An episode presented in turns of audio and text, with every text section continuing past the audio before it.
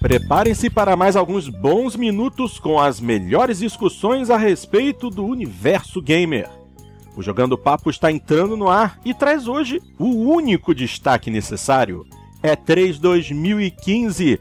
Vamos esmiuçar tudo o que rolou e vamos ver também o que que nosso último programa, nossa edição Mãe de Iná, acertou afinal. Eu sou Fábio Porto e tenho comigo na sala multiplayer e neste Hangout do Google os seguintes jogadores: Dart Range, Cadelin, DW, Hugo Esteves, Xandão, Programed e o nosso convidado, Al Bob. O Jogando Papo está carregando.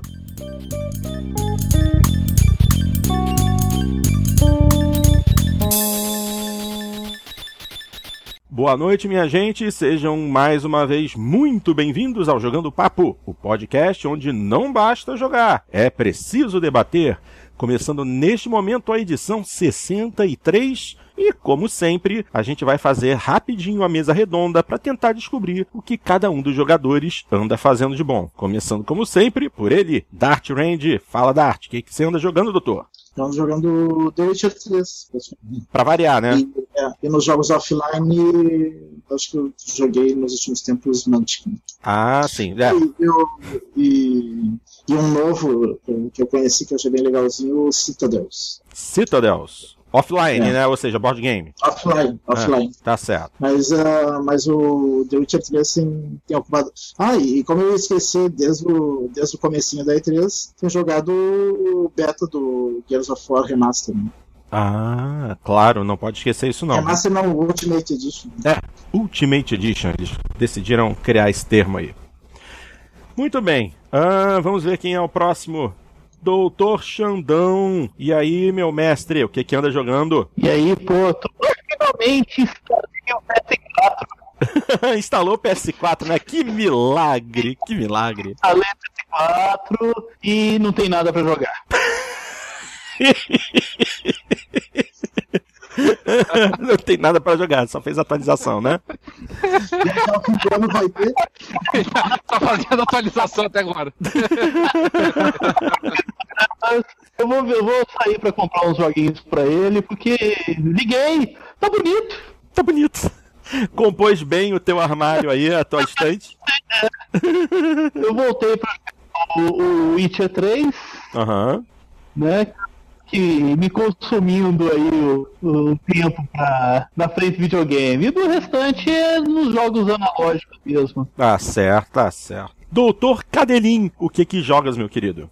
Olha, depois que eu terminei o The Witcher 3, que estava monopolizando a minha atenção, aí acabou coincidindo com a Summer Sale, com a liquidação de verão do Steam, que e aí sorte. é mais fácil dizer o que, que eu não joguei durante esse período aqui. É, é exato. É, é, eu, na verdade, assim, eu aproveitei bastante, tenho aproveitado bastante a liquidação de verão, porque teve muitos jogos independentes que saíram em promoção, então eu gosto muito de jogos independentes, uhum. então eu peguei vários, é, peguei ali Dead State, que é um, é um RPG de survival de zumbi, mas assim, bem feitinho, com alguns bugs, mas bem feitinho. É, This War of Mine, que é fantástico simplesmente, ele também é um survival, mas é inspirado na, na guerra da Yugoslávia, na, no bombardeio de Sarajevo, você sendo é, controlando ali um grupo de sobreviventes civis, tentando é, sobreviver durante o período de guerra. Basicamente, até o objetivo do jogo é ver até quando você consegue sobreviver, é muito interessante. Bacana. O, peguei o Sunset também, que é, é um jogo que ele segue meio que na linha da, daqueles jogos como o Dear Esther, como Gone Home, em que você basicamente vai interagindo com o ambiente. Nesse caso, você é uma é, empregada doméstica de um país latino-americano na década de 70, Nossa. que está enfrentando uma. uma um, acabou de vir de um golpe militar, então é, é interessante o conceito. Um, joguei também Dead Note. Dead Note é um jogo da mesma empresa que fez o o Safe House Diaries, que é basicamente você comanda ali um esquadrão de exploradores espaciais ali em algumas missões, é, também com, com, com essa é, tocada mais survival, Neo Scavenger com a mesma tocada, uh, Cities Skyline, que é o concorrente do, do The Sims, né, um dos jogos de simulação de cidades mais recente, assim, que saiu e muito bem feitinho e também o Massive Calice do pessoal da Double Fine. Fine. Daí esse até inclusive foi feito, foi patrocinado, digamos assim, através do Kickstarter e realmente ficou muito, ficou realmente muito bem feitinho assim, embora eu esperasse mais dele. E é isso, basicamente, assim, pouca coisa. É, pouca coisa, nada. Afinal de contas, você não ah, trabalha, sim, sim, sim, você sim, não desculpa, desculpa, desculpa, Sunless também. Sunless mas é que o Sunless eu quase não conto porque eu mal entrei nele e o jogo é tão complexo, ele é tão cheio de informações, é tão cheio de detalhes que eu pensei, esse eu tenho que dedicar mais tempo para conseguir entender ele. Cadrinho, tu chegou a jogar aquele jogo que lançaram agora no Steam há pouco, que é em live action com, com puzzles? É Missing. Não, não joguei. Eu vi a respeito, mas não. Eu vi, vi um vídeo me interessou bastante, porque me deu vontade de. É? Vou dar uma. Vou dar uma... Uhum. Jogar porque, porque eu gostava muito desse tipo de jogo, Fantasmagoria, ah, sim. Nice the Beast Within. Live, esse, live action? Apareceu, e agora é um desses em HD, né? que legal. Eu vou dar uma olhadinha, assim, eu, eu, vi, mas não tinha testado ele, vou dar uma olhada. Parece que ele tá em episódios, tá só episódio 1. Hum, interessante, interessante. Muito bem, é, Doutor Programed, sua vez, o que, que anda jogando, chefia? Fala galera, tudo bem? É, tenho jogado basicamente Gears of War Ultimate e Air Max Arena, que saiu recente para Xbox One. Basicamente isso. E aguardando aí chegar, por exemplo, World of Tanks, que está para vir. E testando a retrocompatibilidade, né? Assunto que provavelmente a gente vai falar hoje. Certamente, certamente. Retrocompatibilidade está nos planos.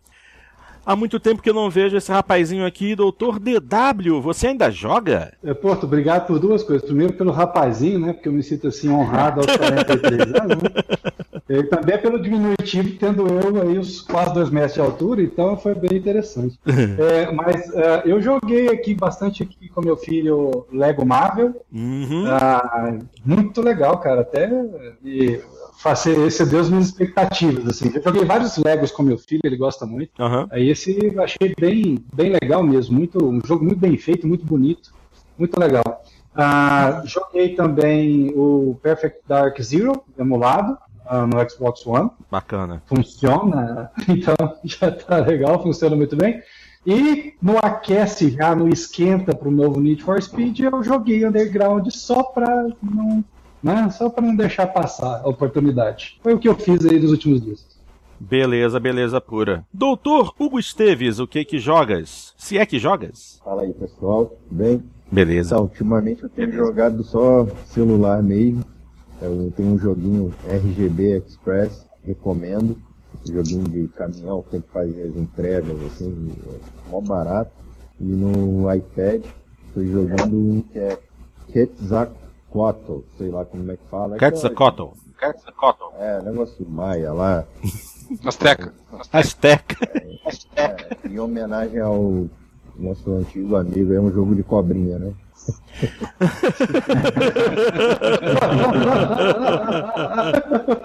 Meu Deus do céu. Ai, ai. Tá certo. Tá certo. Não, então, aí, olha só, é, é que, por que eu não tô jogando, né? Porque eu vou começar aquele curso de desenvolvimento de jogos, então eu estou estudando programação para não chegar muito cru lá no, no, no curso, né? Para uhum. poder aproveitar bem. Uhum. Então é por um bom motivo. Tá certo. Tá certo. E nesse momento eu ouço o eco da minha voz. Alguém está ouvindo aí a retransmissão. Ah, e agora parou. Acho que era o Hugo. Tá tudo bem. Doutor Albob, muito bem-vindo a esta casa. É... O que, que você anda jogando, meu querido? Cara, eu vou falar que eu tô bem vagabundo, cara, porque faz tempo que eu não jogo quase nada. A última vez que eu fiz foi devolver uma panela pra alguém. Ah. E. Sabe? aí eu dei uma zicanadinha. Tá, santo Mas Deus. agora eu comecei a jogar depois que eu fiquei sabendo do anúncio do Gears e instalei e tal, e já era, cara. Tô jogando Gears direto. Quando dá tempo também. Tá, e só. Só isso, né? Tá bom. Tá bom, afinal de contas é o que a maioria tá jogando mesmo. É, Aliás, o Gears, cada dia eles botam um mapa novo, né? No primeiro dia do beta era só o Gridlock, depois ele, no dia seguinte adicionaram Canals, uhum. no, no dia seguinte ah, adicionaram War Machine e hoje adicionaram Courtyard. Só que esse, se eu não me engano, ele não é do Gears 1, ele é do Gears 2 ou 3. E pelo jeito o jogo vai ter mapas de- dos três jogos. A campanha de É, aparenta ser uma experiência unificada multiplayer, né? É, eu tô, tô achando que vai ser. Eu, só o single player que vai ser só do 1, provavelmente. Então. Entendi, entendi. Eu acho que o single player vai ser dos três também, não? O single player, pelo que parece, pelo que o deixaram a, a entender, não, seria só o do 1 mesmo. É a, é a experiência definitiva de Gears of War só. É, não falaram nada de dois ou três, só do 1. Definitivo você pode entender isso como sendo de toda a experiência de Gears of War, né? É, pra falar a verdade, sim. Então não sobrou nada além de esperar. Afinal de contas, vai sair, se não me engano, em agosto, né? Essa edição aí. Sim. Então, em, em dois meses praticamente, a gente vai descobrir afinal que história é essa. Aliás, aliás, é estranho, né? O, o jogo já tá quase saindo, eles não soltaram muitos detalhes, né? Além do beta. É. obviamente. É porque realmente o que vai pesar pra eles é o Guias 4, né? Isso aí é só é, um, um cala-boca pro pessoal ficar quietinho enquanto o Guias 4 não tá, não tá pronto. Senão o pessoal vai ficar naquela: cadê Guias? Cadê Guias? Cadê Guias? É, eu não sei se é só pra mim aqui, mas eu tô com um probleminha ouvindo o Xandão. É, eu também eu tive um probleminha. O Xandão, quando ele falou, metalizou bastante, não deu pra ouvir quase nada. Só deu pra ouvir a risada bem no final. Repete, por favor. É, tá... Tava falando que esse cala-boca é muito bem-vindo, né? Ah, sim, com certeza. Sem dúvida, esse cala-boca é bem-vindo. Mas, sim, é, é só pra acalmar um pouco a ira do povo enquanto não sai realmente Gears 4. Pra dar alguma coisa para pro pessoal ir fazendo. É, tá bom. Bom, só pra, só fechar aqui a, a mesa redonda de hoje, é, o que que eu andei jogando? Ah, sim, andei jogando Forza Horizon 2 por causa do pacote Porsche. Andei jogando Drive Club, porque já, já vem mais um pacote aí, então fiz umas atualizações, fui experimentar uns, uns desafios novos que estão rolando. E, e o que mais? Nada. Não joguei mais nada. Olha que beleza, não joguei mais nada. Nada. Ah, minto. Joguei umas duas partidinhas do, do beta do Gears of War Ultimate também, pra ver se estava tudo bem, e aparentemente está tudo bem. Ok, meu Pô, povo. agora, uma, uma observação interessante, o Ah. Exor acabou de postar um comentário lá no YouTube, ele tá jogando Hardline, FIFA 15, The Witcher 3, Ah. Dragon Age e Shadow of Mordor. Se ele continuar assim, Nossa Senhora! Depois vocês falam de mim aí, ó. É. Parabéns pela jogatina, Exor. Pô, gostei, gostei dessa, dessa função nova do Programed. Ele faz lá a leitura do chat pra gente. Ele traz as informações dos nossos, dos nossos espectadores. pois bem, galera, vamos então começar com a discussão em si. Bom, vamos falar sobre E3. Nada melhor do que discutir a respeito daquilo que a gente viu de mais interessante eh, na visão de cada um. Eu acredito que seja melhor a gente fazer dessa forma. Afinal de contas, temos aqui uma galerinha muito, muito empolgada. Eu, particularmente, posso dizer que essa foi uma das melhores E3 dos últimos tempos. E, afinal de Concordo. contas. Concorda, né? Então. Então, afinal de contas, é, somos jogadores dos mais diferentes tipos, com as mais variadas preferências. Cada um viu aquilo que achava mais legal, então eu vou convidar para que cada um, desculpa, para que cada um se coloque e fale aquilo que viu e mais curtiu. De repente é melhor assim do que simplesmente pegar a lista do que foi mostrado e sair falando. Quem gostaria de começar? Aliás, quem gostaria de começar não? Uh, Unido, Unite, Salme, Mingo, eu sou de colorir. Cadeirinho, o que Cara, esse Não. ele derrapa demais na curva, cara. Você tem que calibrar esses pneus, pô. Vai, vai, vai descer tombado abaixo, cara.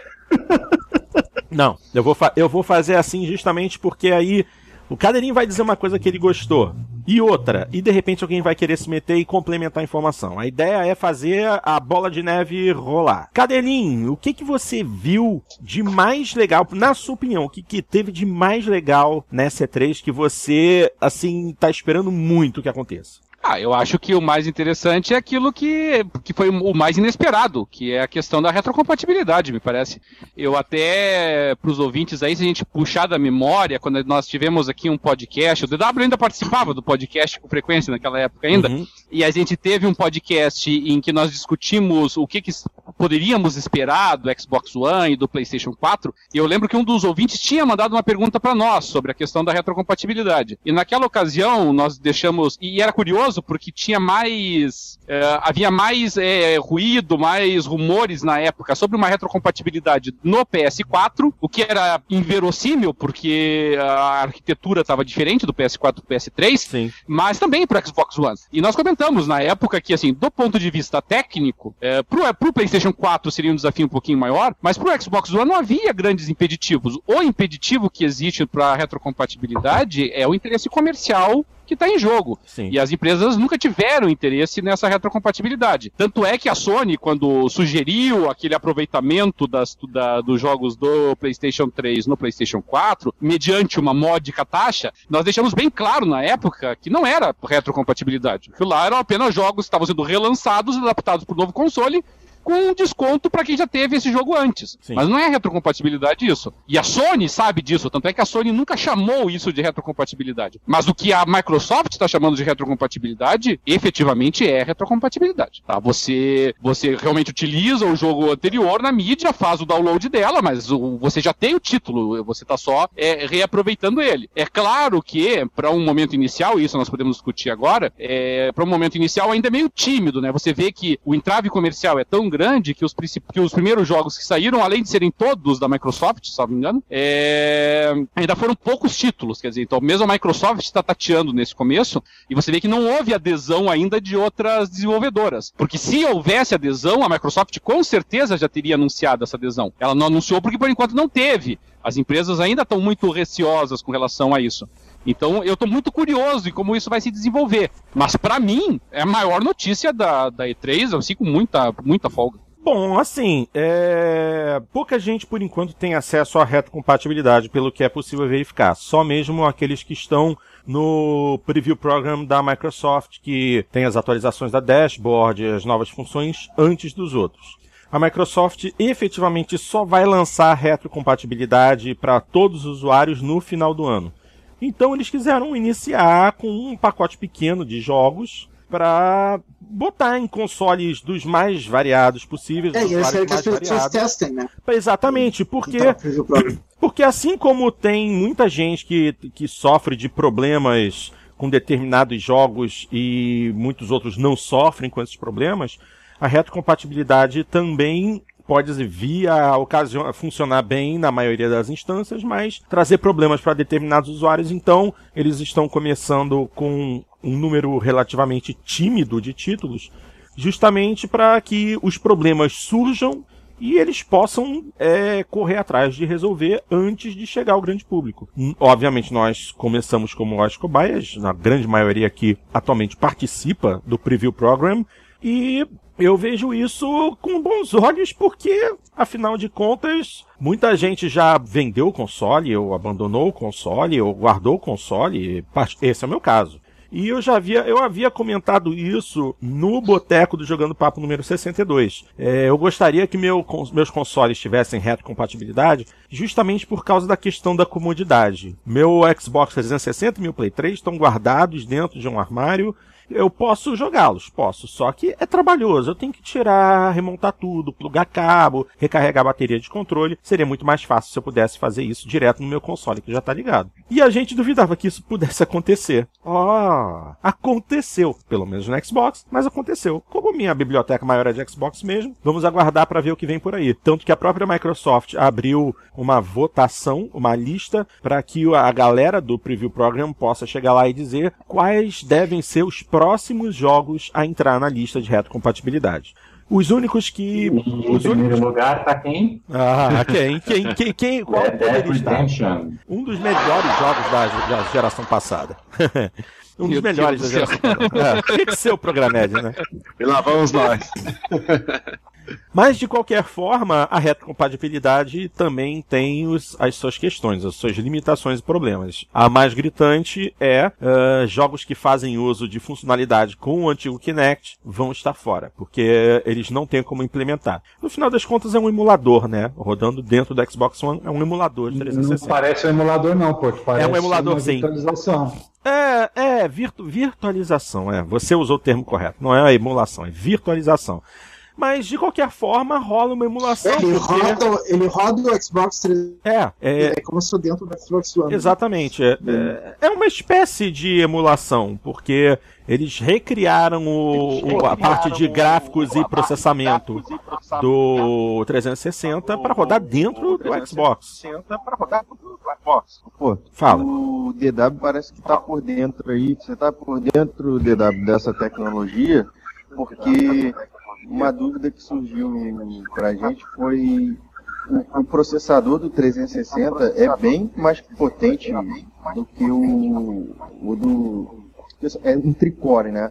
Cada core dele é, processa muito mais coisa do que o cada core do, do processador do One, né? Você sabe como é que está sendo feito isso, essa tecnologia? Você pode falar mais um pouquinho pra gente? O que eu tinha ouvido falar, é, é, tá dando retorno em alguém aí, a voz só vai dar um efeito sanduíche ishi aqui. Ishi. Sanduíche, ishi. É, sanduíche ishi, sim. Olha só, é, o, o que eu tinha, o pouco que eu uh, li sobre isso, porque a Microsoft não divulgou com tanta coisa assim, né? Mas uma das coisas que eu tinha ouvido era que realmente se trata de uma virtualização, tá? E, e não apenas uma emulação, quer dizer, é, o hardware foi virtualizado ali. A gente, a gente tem algumas ferramentas dessas de virtualização no PC ou em servidores, né? Uhum. Então, é, talvez isso explique o porquê que os jogos rodam muito bem. Eu experimentei aqui Perfect Dark Zero e é impressionante, cara. É, eu não sei se é efeito placebo, mas para mim tá até um pouco, um pouco melhor do que um pouco melhor do que eu tinha visto antes no Xbox 360. Não é efeito Pode ser placebo, não. placebo, tá? Não é efeito placebo. Não. Não, Tem não. vários sites que já fizeram medições e tá, por exemplo, no Mass Effect você chega a ganhar 2 segundos em carregamento de texturas. Ah, olha aí, porque assim, E era, e era um problema grave do primeiro Mass Effect, o carregamento Sim. de texturas, né? Vocês Sim. lembram que. Eu, eu escrevi uma review lá pro, pro portal Xbox dizendo é, exatamente isso, que é, o carregamento de texturas era um problema muito grave no Mass Effect. Pois é, e assim, tá, tá melhor, parece que tá com um pouco menos de serrilha. e Sim. Parece melhor do que, do que tava antes, né? Sim, Então foi uma melhor. surpresa muito agradável. É, até é interessante porque quando você entra no jogo, é como se você estivesse ligando o Xbox 360 ah, e aí depois ele faz a carga do jogo e as mensagens que vêm da live, elas vêm no estilo do Xbox 360. então, assim, tá virtualizado mesmo, cara. E funciona muito bem, porque normalmente na emulação, é, por mais que o hardware seja parrudo, você costuma perder alguma coisa, né? E tá, cara, não tá perdendo nada, tá lisinho, tá, parece que tá até melhor. Então, um belo trabalho feito pela Microsoft. Mas o, o Cadelin, ele tocou no ponto que eu acho mais importante, que é o seguinte: é, existe todo um entrave comercial nessa história, né? Eu tenho certeza que se a Microsoft pudesse, ela, claro, tinha colocado todos os jogos para que fossem liberados. Mas aí deve esbarrar em alguma questão contratual, ah, as produtoras têm que dar autorização jogo a jogo. Isso explica também o porquê que não fizeram naquela época né, nenhum movimento para que o console originalmente ele já viesse com, com pa- compatibilidade. Uhum. Por outro lado, pela fala deles na E3, me pareceu que é uma tentativa de pegar aí ah, aquelas pessoas que têm Xbox One e ainda não, eh, Xbox 360 ainda não migraram para o Xbox One. Que seja 1, 2, 3, 4, 5% dessas pessoas, talvez isso represente alguma coisa que vale o investimento. Porque a Microsoft não faria isso só para agradar no momento desse. Eu acho que é um investimento que ela está fazendo para tentar capturar um pouco mais de jogadores. Eu, a leitura que eu faço. Mas olha, que trabalho bem feito, cara. Ah, é, existe outra coisa aí que está tendo muita dúvida, que são os DLCs, né? Ah, se eles vão funcionar ou não vão funcionar, como é que instala, se, se vai ser possível ou não vai pessoas que estão tentando usar ah, os seus game saves com, com, com DLCs não conseguem colocar para rodar porque não tem o DLC, então o game save ele, ele não funciona. É, tem, tem várias questões aí pela frente que tem que ser respondidas, né? Ah, outra coisa interessante, ele não faz, ele não salva o teu jogo é, localmente, só salva na nuvem, ele não te dá a opção de salvar no disco local. Você precisa salvar na nuvem e também você pode pegar na nuvem algum, algum save que você colocou lá e tal. Mas, cara, foi uma experiência tão maneira jogar, jogar um jogo de 360 no Xbox One. Eu gostei muito, espero que, que muitos outros sejam liberados. E, assim, como é que a Microsoft conseguiu esconder isso também, né? É. Incrível, não sei. Exatamente, bem lembrado. Nem rumores, nem rumores. Ah, nem nada, ninguém falou nada. Que sobre na isso. C3 um monte de coisa tinha vazado já. né? Pois é, é, parecia coisa do, do Steve Jobs, né? Ele que conseguia fazer isso, né? É, foi, pegou todo mundo de surpresa, cara. Então foi realmente concordo com o Cadelinho. Pra mim foi a coisa que falei, uau, isso não é. O- uma coisa que eu, que eu penso nessa situação aí, que vai ser um entrave, é porque, prim- principalmente porque nós vemos assim quantos jogos foram lançados da geração passada é, em já versões remaster para essa geração, assim. E, e não adianta nós imaginarmos que, que, a- que as vendas desses jogos remasterizados seria a mesma se a pessoa pudesse jogar no PS4 ou no, no Xbox One, o mesmo jogo do Xbox 360 ou do PS3, porque essa porque esse atrativo ele se resumiria a uma quantidade de jogadores hardcore muito pequena. Eu mesmo, por exemplo, não compraria de novo um GTA, como não comprei de passagem, não compraria de novo um Last of Us, não compraria de novo um, um é, Devil May Cry, por exemplo, porque saiu em uma versão melhorzinha. Então eu acho que, que para essas empresas que têm interesse em relançar esses jogos, é, realmente o, o- a, a retrocompatibilidade é péssimo negócio. É verdade, né? Bem observado, Roberto. E é, é- é que a gente não sabe até onde vai a onda do, do remaster, né? Até, até, até que Eu espero ela- que pouco. Pois é, porque não é possível, né, cara? Ah, espero que essa coisa tenha dado uma, uma, uma reduzida aí, mas realmente é outra entrave. Tem N, N entraves aí que podem acontecer, mas só de existir a retrocompatibilidade, ah, só da, da Microsoft ter feito isso, é um grande avanço, muito bom, cara. Ah, é, falando Fala. em retrocompatibilidade, pessoal, é, o Rafael Jordão fez uma pergunta bem interessante no, no YouTube. Minha pergunta é se com esta re- retrocompatibilidade o mercado de usados será aquecido. Alguém se arrisca a responder isso? Hum, Ah, olha, boa, boa colocação. Já até pensei sobre isso. Eu tenho certeza que sim, mas depende do volume de jogos retrocompatíveis, claro. Né? Se ficar só na biblioteca da Microsoft, se as produtoras não aderirem a isso, o efeito é pífio. Agora, se a gigantesca biblioteca do Xbox vier aí, sei lá, 70%, ah, 60%, nossa, o impacto é, é grande. Vai ter, vai dar uma aquecida boa aí. É, E eu, eu não cheguei a fazer uma pesquisa nos preços dos jogos seminovos ou usados nesse caso, mas eu tenho absoluta certeza que do dia pra noite, os poucos jogos retail que já estão abrangidos, como o Mass Effect, como até o Perfect Dark Zero, que antigamente servia só pra você. Não sei, sei lá pra que que servia. você não ia fazer nada. Vinha no bundle, né? Vinha no De repente, de repente ele passou a ter algum valor, entendeu? Quer dizer, de repente ele, ele passou a ser importante. Eu acho interessante co- como, é- como essa dinâmica funciona, né? Exatamente. Pra, pra, pra mim, pra mim continua sem, sem prestar pra nada. é muito ruim. Ah, Dart, mas você é muito chato, Dart. Pode fazer alguma coisa assim, você é muito chato, Dart. Pinhata, cara. Vira pinhata, mó jogão. Ser. Não, falei do PDZ, o PDZ. e na atual. Parabéns pra ele. E o Tio Uma, né? Nem pode entrar nessa lista. aí. Boa. Puter O grila. Roman Vampire Rain deve chegar em breve, hein, galera? Ô, mas uma coisa, tipo, e se a galera já tiver baixado os jogos no 360 em relação a isso? Aí vai lá e comprar um Xbox One pensando que vai conseguir pegar o mesmo jogo já baixado. Como é que ficaria isso? Se ele tiver na lista, ele pode fazer Sim. isso. Se o Ele vai jogo disponível. É, se o jogo for Sim, a versão você digital, automaticamente vai aparecer na lista de jogos do One pra você poder baixar e instalar. O em disco, Ai, show. bota o disco na bandeja, mas assim, é, por exemplo, versões em disco funciona basicamente que nem o jogo no Xbox One. Você bota o disco na bandeja, ele vai reconhecer o disco, vai instalar. Depois, sempre que você quiser jogar, Na o disco tem que estar na vai fazer bandeja.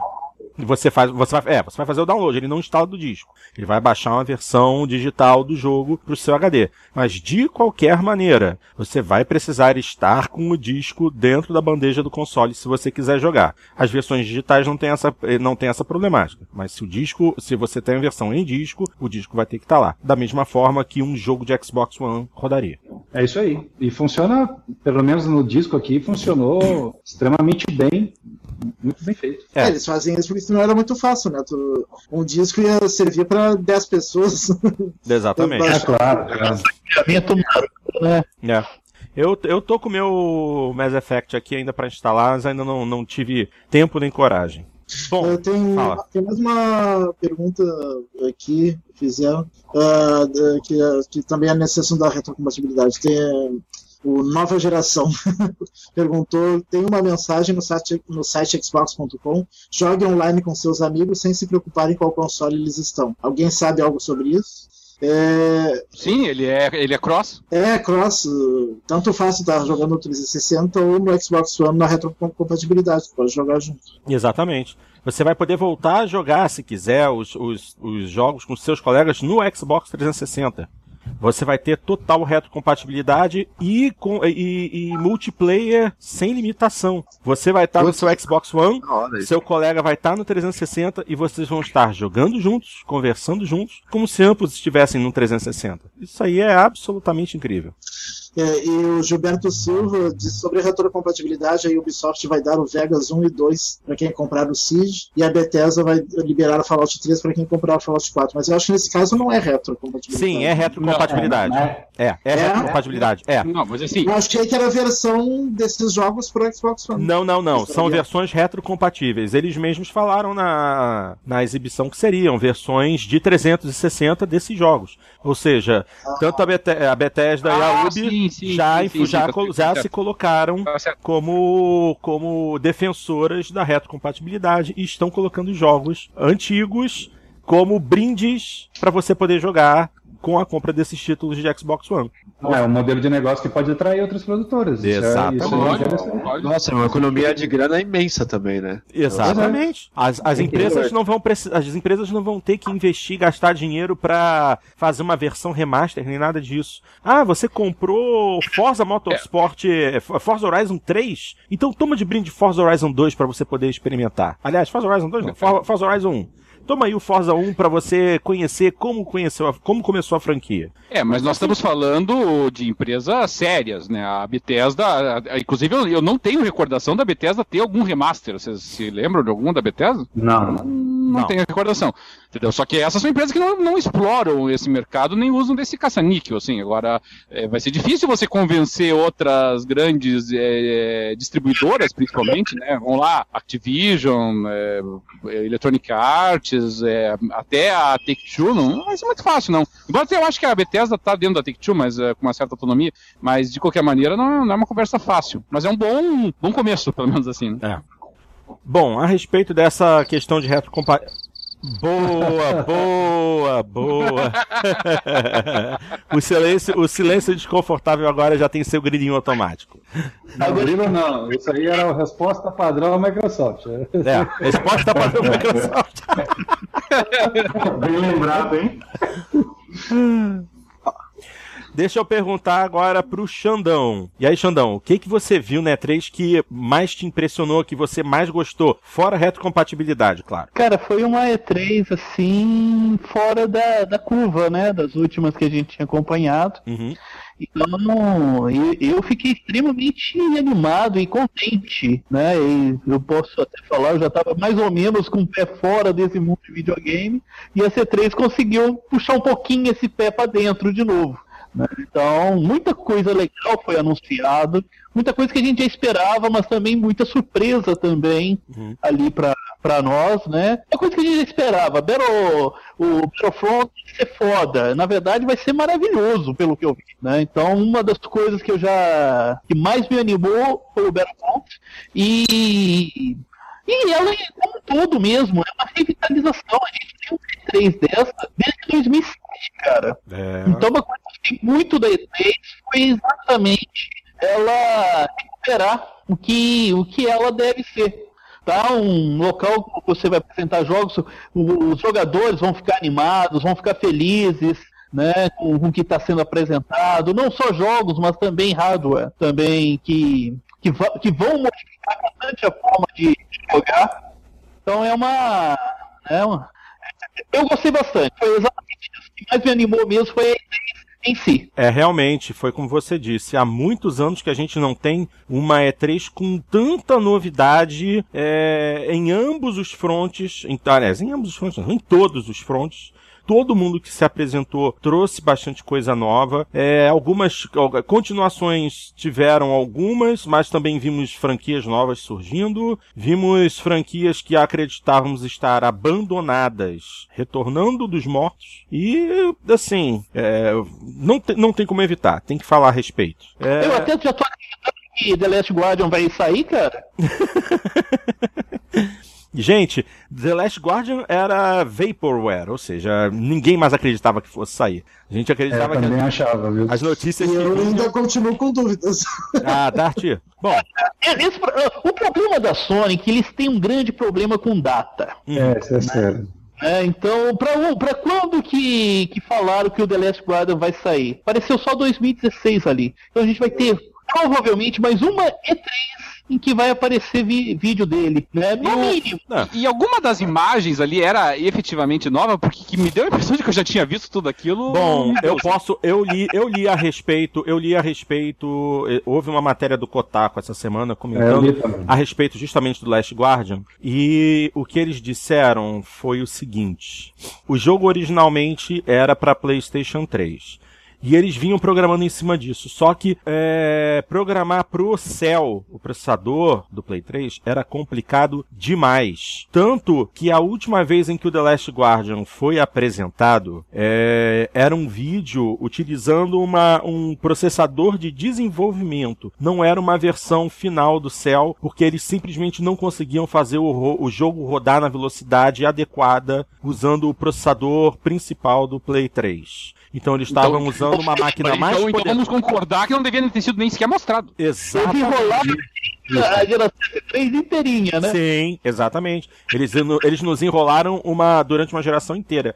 Inteira não. Como é que você mostra? Como é que você mostra um jogo que você é incapaz ou está sendo incapaz de rodar no hardware para o qual ele está sendo desenvolvido? Pergunta, é pergunta, pergunta é para a Ubisoft. Havia, havia na parte deles uma expectativa que o jogo fosse portado para chamadas diretas ao hardware. Sim. E que eles conseguiriam com isso ter a velocidade que havia sido imaginada. Só que quando começaram a portar, viram que era um trabalho hercúleo que não seria possível de se desenvolver. Daí porque optaram por utilizar maior potência dos kits de desenvolvimento que então haviam já começado a chegar do PS4. É, pelo menos é desculpa, tá? Eu estou é. vendendo pelo preço que comprei.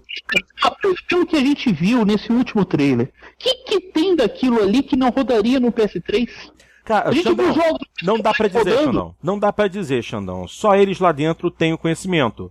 Porque é, a... talvez só o pelo do bicho lá. Gente, nós, nós não somos especialistas em hardware. Quem tem mais aqui que, aquele, entende um pouco é o, o pelo é o DW. lá parece a mesma penugem do, das pinhatas do Viva Pinhata.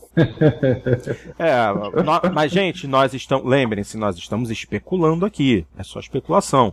O, o desenvolver, a desenvolver inteiro especulando com o The Last Guardian. É, as palavras do desenvolvedor foram essas. Eles não estavam conseguindo fazer o jogo rodar da forma que eles desejavam no hardware do PlayStation 3.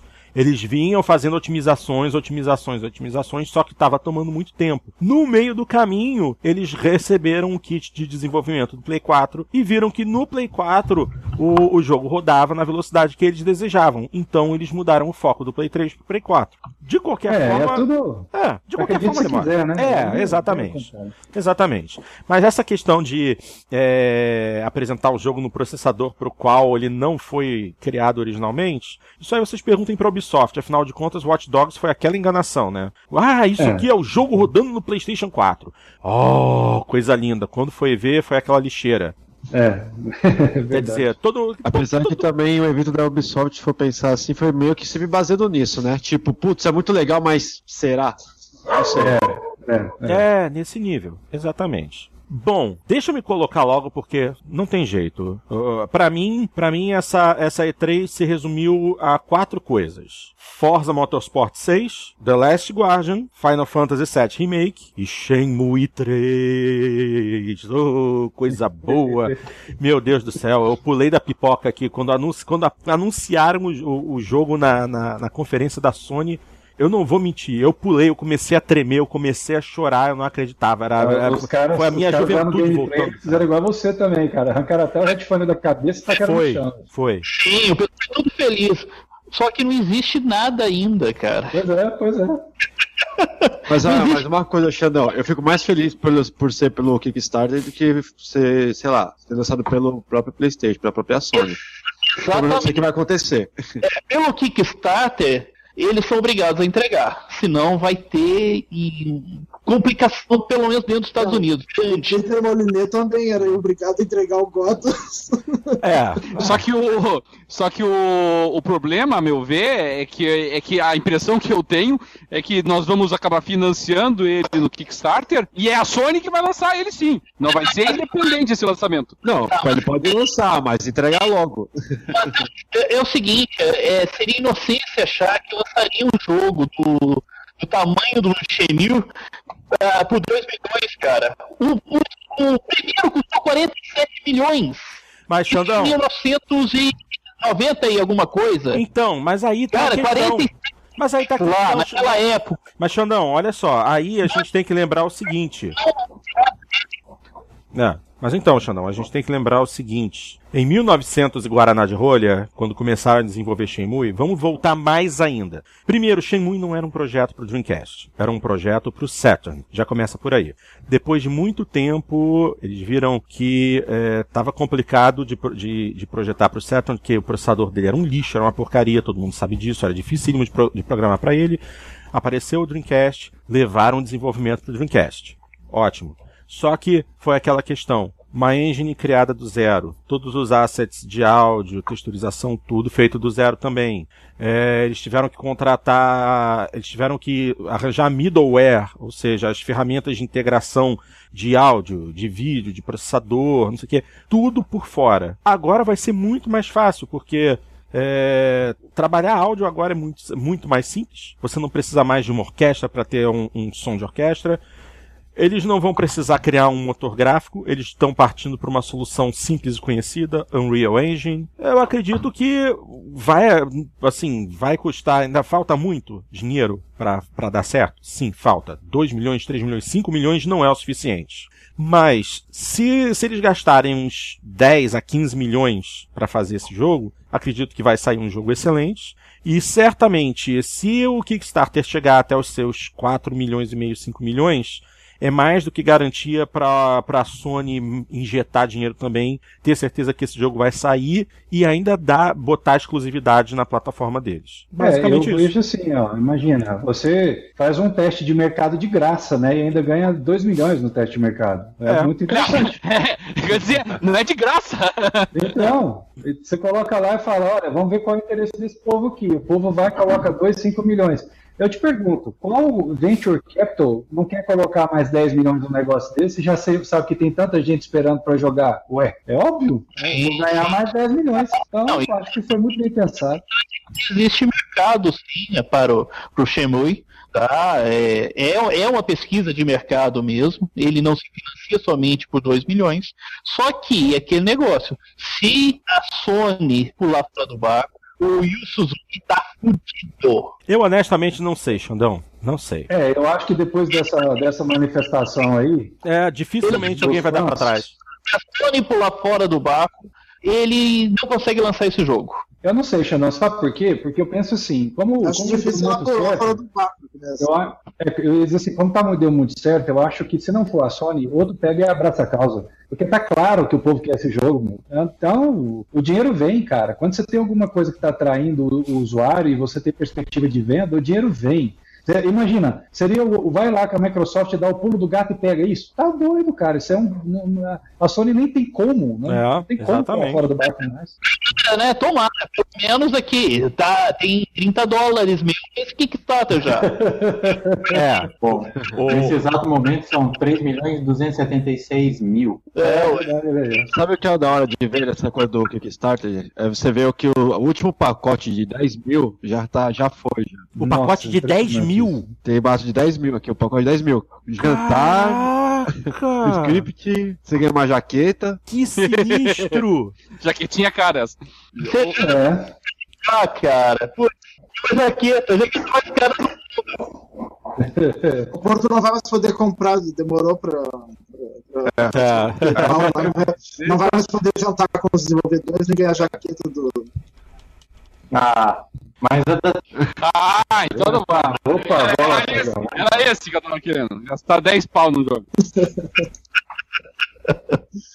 Mas eh, eu achei muito bizarro a forma como foi anunciado esse jogo na, na conferência da, da Sony. Eu, eu achei muito estranho. A impressão é que eles chegaram para todo mundo e todo mundo disse, mas sai daqui com essa porcaria aqui que eu não vou querer fazer, botar um centavo nisso aí. Daí a Sony ficou com pena e disse, tá, a gente não dá, a gente não dá dinheiro, mas uh, tu pode uh, ir lá Vender teu peixe lá. fazer pedir dinheiro pra vaquinha. Tu pode ir lá pedir dinheiro pra tua vaquinha lá no, no nosso palco, a gente dá um minuto pra ti no palco da E3. Essa é a impressão que passou. É, mas esse um minuto rendeu de. abriu um precedente para que as outras grandes eh, permitam novos Kickstarters numa E3. É, que seria assim, essa grande vantagem de, de permitindo o Kickstarter partir para esse Kickstarter ele, ele é arriscado, cara. você não tem um produto ainda, você não sabe a qualidade desse produto ainda, você vai ter que apostar um dinheiro para adquirir um produto que vai ficar pronto dentro de dois anos, no porque eu não conheço nenhum Kickstarter que não tenha atrasado, tá? tem coisa de Kickstarter atrasado tem três anos, tá? então tá lá, dezembro de 2017 para sair esse jogo. Eu não acredito que ele saia nesse 2017, vai sair em 2018, então já lá. Bom, Pois se, é, sair, se lembra- sair lembra muito imóvel na planta, né? É, é você, cara, compra sinceramente, sinceramente, se você sair em em 2018, como você disse, eu tô feliz. Eu só sei de uma coisa, vai, vai sair Shenmue... Xandão, não quero nem saber, vai sair Shenmue 3, essa desgrama aqui vai continuar. É isso que eu quero, só isso. Tô vendo aqui gastando 3 mil já aí, ó. Tá pagando por jogo. É, o, Ale- o Alessandro acabou de clicar lá pra depositar 3 pau lá pra eles. Você gasta, você gasta 3 mil dólares e você ganha um crédito de 300. Porra, Não, eu só, eu só comprei a cópia digital. eu Ah, vou esperar sair. É, eu também Eu vou também. esperar sair. Eu vou esperar sair. E o remake do Final Fantasy VII, gente, pelo amor de Deus, será que a, a Square não tem tino? Porque isso já vem sendo pedido há quanto tempo? Vamos lá, desde 2006 ou 2007, pelo menos. Pô, melhor, o melhor jogo, pelo menos eu acho, o melhor jogo da franquia Final Fantasy, clássico dos clássicos, Pô, quando surgiu o PlayStation 3, já se imaginou que podia surgir, fazerem um remake, porque finalmente tinha um console com processador porrada pra fazer um visual bacana e nada.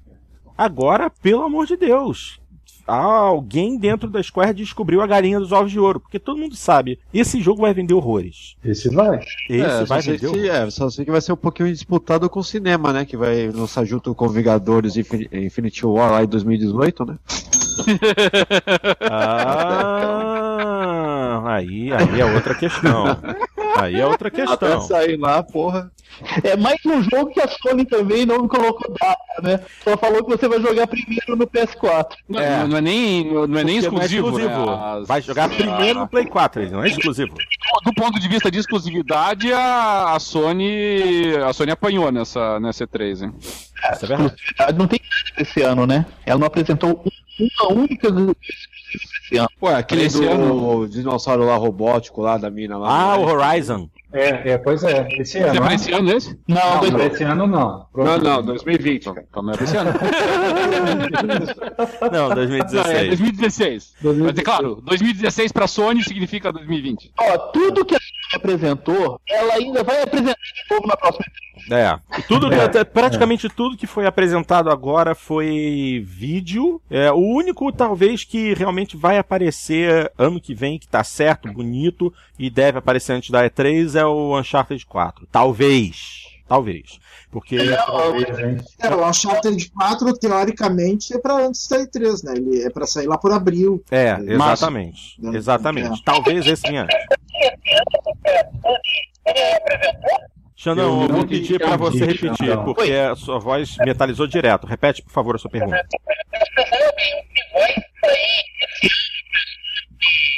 Esse. Ah, esse ano? Ih, É do que foi apresentado? do que foi apresentado. Não sei. Olha, pra saber que vai sair, ó, eu acho que pra saber que vai sair esse ano da Sony, você tem que ter, sei lá, a gente tem que ver lá E3 de 2012, eu acho. Não, eu acho que. eu acho que, na verdade, pra esse ano vai sair ainda um jogo exclusivo da Sony que eles não mostraram na E3, que é o Until Dawn. É, exatamente, É, o exatamente. Until Dawn é possível pra esse ano, sim. Não, ele, eu testei, falaram- apresentado. Eu testei na BGS, um não tem nada pra esse ano, não é isso? É, o que foi apresentado, não. Não. E, a- e até pra minha frustração, no, no- que até acabou se descobrindo que já não é exclusivo mesmo, que é o No Man's Sky também, né? Só pra 2016 e sem data, é previsão ainda, não é Ainda nem- é. não Isso aí, isso aí me chateou. É a terceira E3 que ele aparece e eu não vi evolução uma no que foi apresentado. Seja é, 2012, ó, apareceu em 2013, 2014 e agora em 2015. E é praticamente a mesma coisa que é sempre apresentada, não vi evolução nenhuma. No Man's Sky é o novo Last Guardian, né? E até agora eu não, não entendi o que, que é pra fazer naquele jogo. E é Só uma. pra tu ficar passeando pelos, pelos planetas. É, me parece. Não, rolezinho, faz pesquisa, rolezinho. você, você coleta lá os, É um jogo os de exploração. materiais, os... É um jogo de exploração. Um jogo, é um, você, o No Man's Sky você é um explorador espacial. No meio Space dessa Indiana explora... Jones. É, no meio dessa exploração vão haver é, eventos extras que você pode decidir participar ou não. Como o próprio rapaz mostrou durante a apresentação, quando ele começou, ele estava no espaço e estava rolando uma guerra entre duas facções lá, e ele mesmo falou: eu posso decidir é, participar aqui e ajudar uma facção ou participar outra, mas pelo bem dessa apresentação, para ela ser para ela ser breve, eu vou direto mostrar a escala do, do, do jogo. Aí ele deixou a guerra espacial para lá e foi tirando o zoom para mostrar a quantidade gigantesca de estrelas e planetas que você poderia visitar, partiu para um, então então é um tipo de jogo que não tem exatamente uma função específica. É, mas isso, vai- você vai ter isso uma é meu medo. sabe? É, você per- jogo não ter um foco, né? um propósito, sabe? É. Eu acho que é, É, mas, complicado. é, Ro- Roberto, é, Minecraft não tem um propósito também. Exatamente. É um sucesso bem. Ah, mas, ah, mas é tudo bem, SimCity também não tem, é,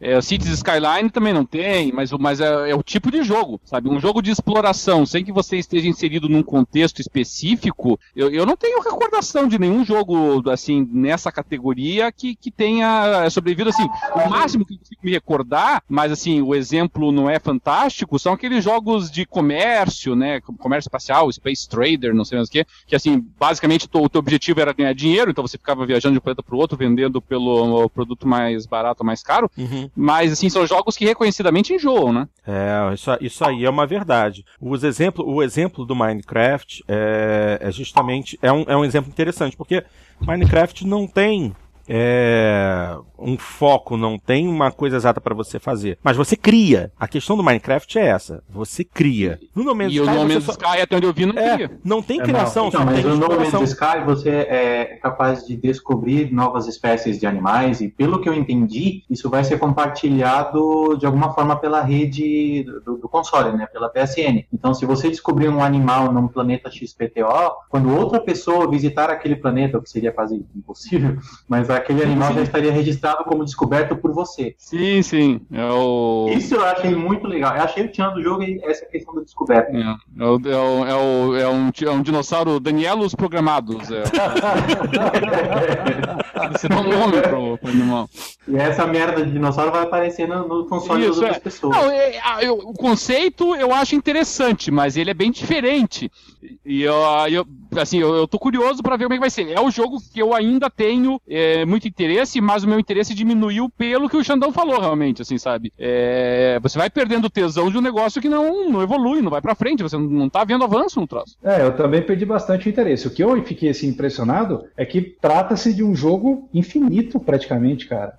Pelo, pelo, pela grandiosidade ali, parece que realmente nunca vai ser possível que todos os planetas que estão ali sejam visitados. Do tamanho que a coisa é, é gigante. É, Ou, ou então é tudo balela, né, DW? É, eu tô começando, eu tô começando a pensar na questão da balela. Justamente porque eles insistem que o No Man's Sky é um jogo de é um jogo procedural e que é o processador do seu console que vai estar criando os planetas que você vai visitar e o, o universo tem um tamanho infinito e coisa e tal. Então me explica uma coisa, como é que você é, vai dividir essas, essas suas descobertas se não é exatamente o mesmo jogo que vai rodar no seu console e no console do seu colega?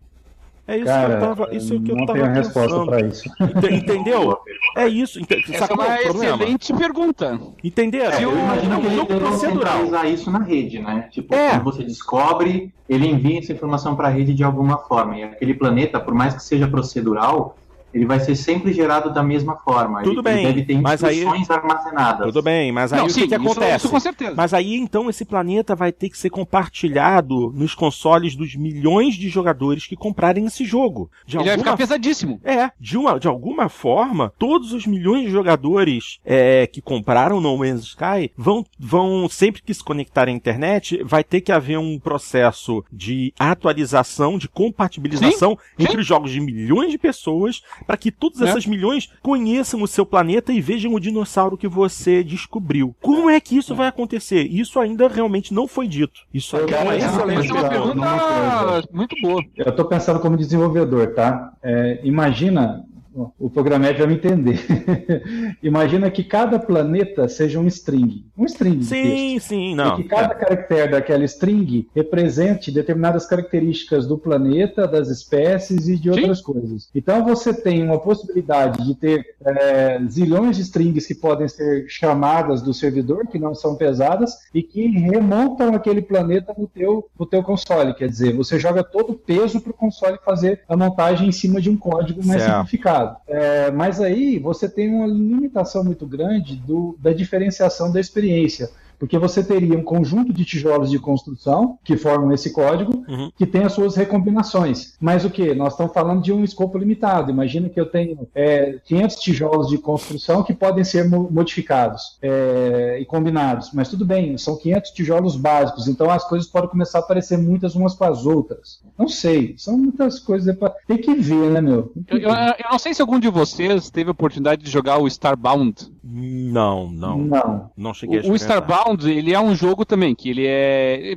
Tem, tem algumas similaridades, né? Ele é um jogo de exploração é, espacial, Uhum. no qual você visita diversos planetas, é, que são criados de forma procedural, só que ele é todo em 2D, ele é em plataforma. E, o, e a criação é procedural também. É, ele é interessante, só que, o, só que o que acontece é exatamente isso. Chega uma hora que o troço fica muito repetitivo, ele fica muito.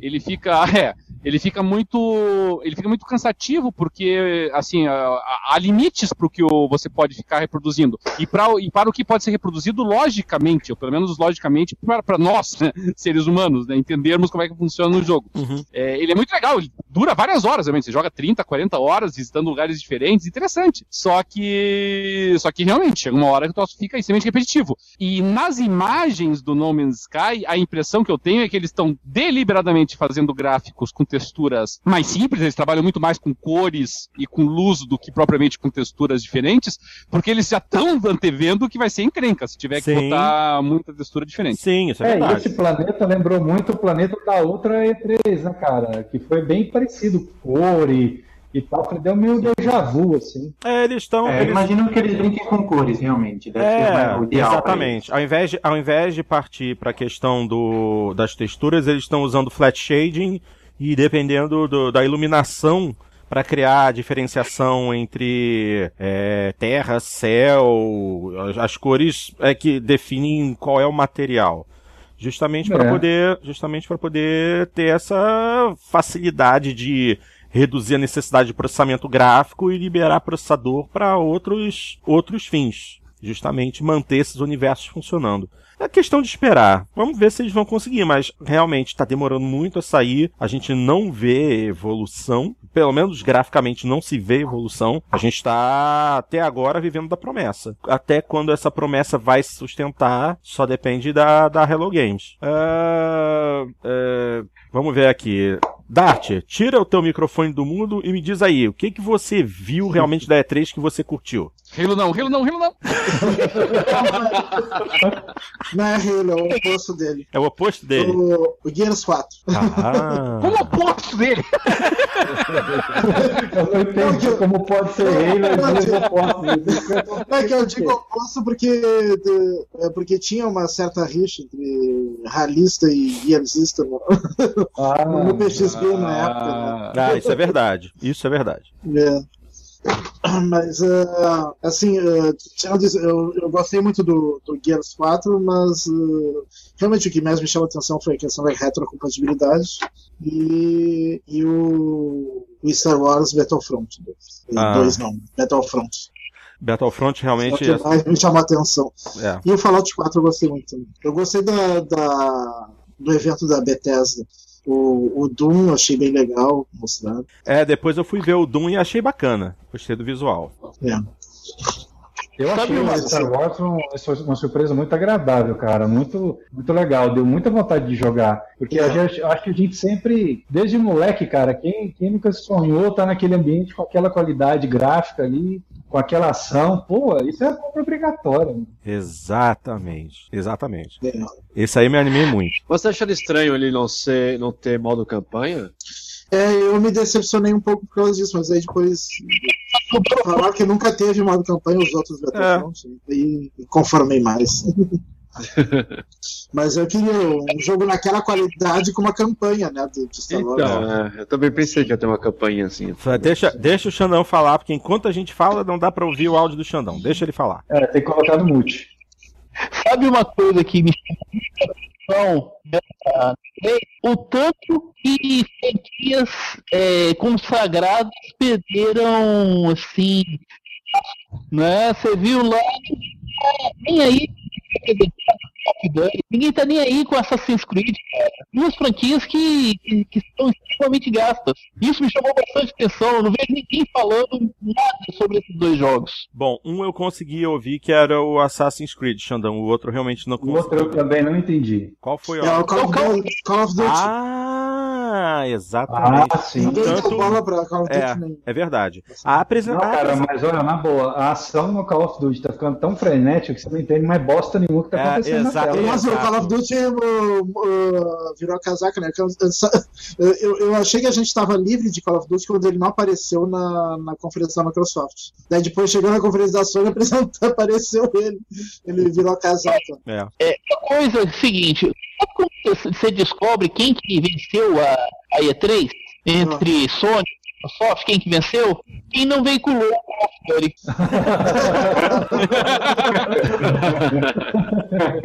Virou arrarão. É, é, realmente. E, gente, a apresentação do Call of Duty na, na conferência da Sony foi um momento vergonha alheia do cacete, Não, cara. foi broxante, Foi bro, é, broxante. Eu, conf- eu Exatamente. confesso que nem prestei atenção. Nem eu, eu, Por isso mesmo foi, por isso mesmo foi um lixo. Nem eu lembro também. eu dei mute. Que a Sony estava apresentando coisas muito legais. O pessoal estava ficando muito animado, muito animado. Apresentou aquilo, cara. Você viu que a plateia broxou. Exato. Ah, e que, e que- e que apresentação horrível. Ah, eu, Não, é. eu, eu- eu- eu não sei quem que foi o cara que apresentou lá, mas pelo amor de Deus, cara. Nunca mais coloca aquele cara pra apresentar coisa nenhuma. Não, muito ruim. E pior que foi aquele momento, ah, não, outro código, né? Eu falei, ah, não, outro código. Olha, vai ter, né? Mas, porra, ah, não, outro. É, putz. É, eu- E e a- moderno, guerra moderna. E foi a mesma coisa. E foi a mesma coisa o Assassin's Creed, cara. Assim, quando começaram a mostrar, eu falei, ah, que saco. Não dá mais. Ah, o pessoal tem que fazer que nem o Need for Speed. Eles têm que ah, começar a abrir um espaço maior entre o lançamento de um jogo e outro, pra ver se ele volta a ter alguma relevância. Ou se pelo menos eles conseguem criar uma Dá história tempo de decente. sentir saudade. É, dá tempo de sentir saudade, pelo menos. Eu não tava com muita saudade do Need for Speed, não. Visualmente eu achei bacana, mas. É, aquele modo drift ali, aquela câmera de drift, pô, aquilo ali me foi muito broxante pra mim também. O visual é bacana. broxante pra mim pela própria existência dele. Ah, vai cagar no mato, vai. na alma, é na alma. Eu, eu ainda, ainda tô gostando muito do, do novo Nid, cara. Eu, eu tenho boas expectativas com ele, mas sei lá, pode ser um baita balde de água fria de novo. Não, então, então, o, o, o- eu acho que o DW ele, ele anda junto comigo no mesmo barco quando a gente fala de Need for Speed. Tá- tá, um, tá um jogo bacana visualmente. É, a ideia deles de chamar tuners conhecidos para dar um peso é, comercial pro jogo é legal. O vídeo que eles mostraram de gameplay e de tuning foi, assim, não foi de todo ruim, mas eu, só tenho uma, uma reclamação específica a respeito do que foi mostrado no Need for Speed, que foi a porcaria da câmera de drift. Meu Deus do céu, quando o carro começa o drift, a câmera desce, se desloca pro lado, pro lado oposto ao da curva e você fica completamente sem noção de espaço para saber o que, que você tá fazendo ali. Aí quando o drift tá acabando é que a câmera sobe de volta para a posição onde ela, de onde ela não deveria ter saído e você consegue enxergar de novo a pista.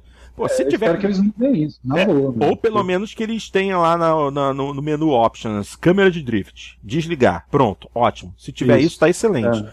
Porque eu tive. opor- Eu, Eu ando é, jogando pra colocar um elemento dramático, né? Cara, elemento Ah, Eu acho dramático. que é um elemento, um elemento estúpido mesmo. É, elemento dramático. É, elemento dramático, elemento dramático pra Need for Speed são cinco ou seis carros de polícia na tua cola. Isso é mais que o suficiente pra adicionar drama, entendeu? Esse é o drama que eu preciso no Need for Speed.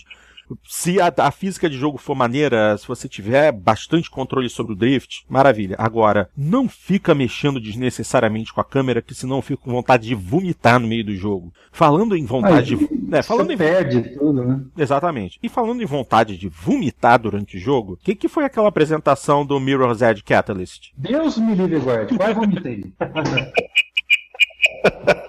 Mas, ó, o jogo é bom, cara, mas vai ter gente passando mal por causa desse jogo. Ele é muito. é, não sei se é muito bem equalizado, mas é fácil demais passar mal assistindo aquilo e jogando então. Cara, só, sa- sabe o que que ferra com, com esse jogo? É o exagero na movimentação de câmera para dar aquele efeito de que você tá correndo, então a câmera sobe e desce muito, você perde muita noção de distância com isso. E as rolagens. Quando você rola que o, o mundo inteiro gira, você perde completamente a noção de que é em cima e que é embaixo. Isso daí te deixa completamente enjoado. Pois é, eu desafio qualquer ser humano a conseguir jogar o Mirror's Edge em um óculos de realidade virtual. Putz, não fala um treco desse não. Cara, mais- o cara vai, mais de um minuto. o cara vai se tabacar no chão, não tem jeito. Ele cai no chão, ele cai no chão em cima do próprio vomitado, velho, igual bêbado. Tudo só mandou dali, aquele surrealismo todo na sua sala. Videogame quebrado, televisão quebrada, você vomitado.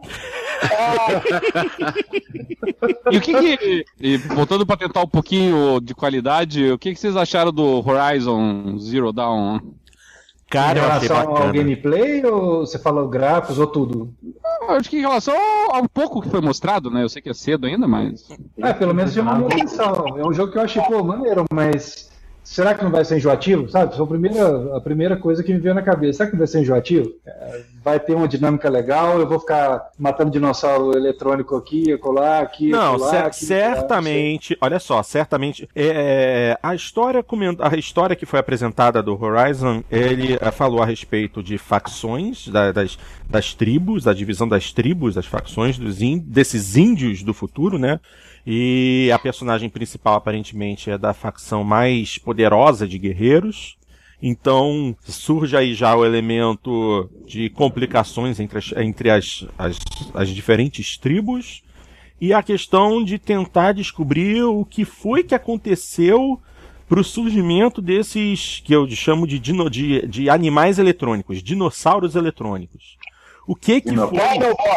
O que que foi? É, Dinobots. É, mas então, justamente o que que foi daquela tecnologia antiga que na verdade é nossa tecnologia, o avanço da nossa tecnologia que conseguiu dominar e se impregnar nos animais e fazer com que eles ficassem daquele jeito. Porque os seres humanos voltarem a viver como índios assim, é, dá até para entender a partir do momento em que acaba a energia. O clipe, o, a apresentação do jogo mostrou que em um determinado momento acabou a energia do planeta. Não havia uma forma de gerar energia elétrica. E com o fim da energia elétrica, a tecnologia, a tecnologia acabou. Foi isso que. do programa.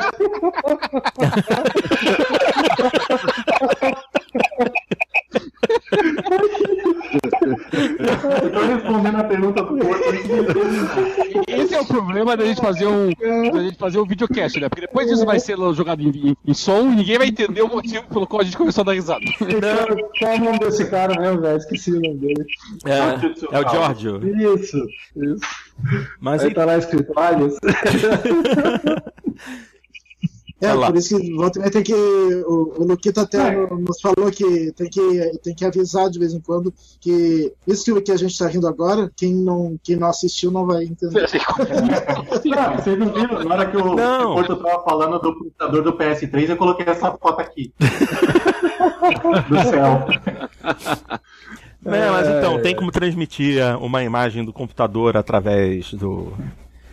Não, aqui não da- do Hangout. Não, tem. Mas é é, o- tem sim. tem sim, o, o, e o tanto, tanto tem que o Programmed está fazendo isso. Ele bota lá a imagem. E quando ele fala, quando o Programmed fala, os nossos ouvintes veem a imagem que ele tá.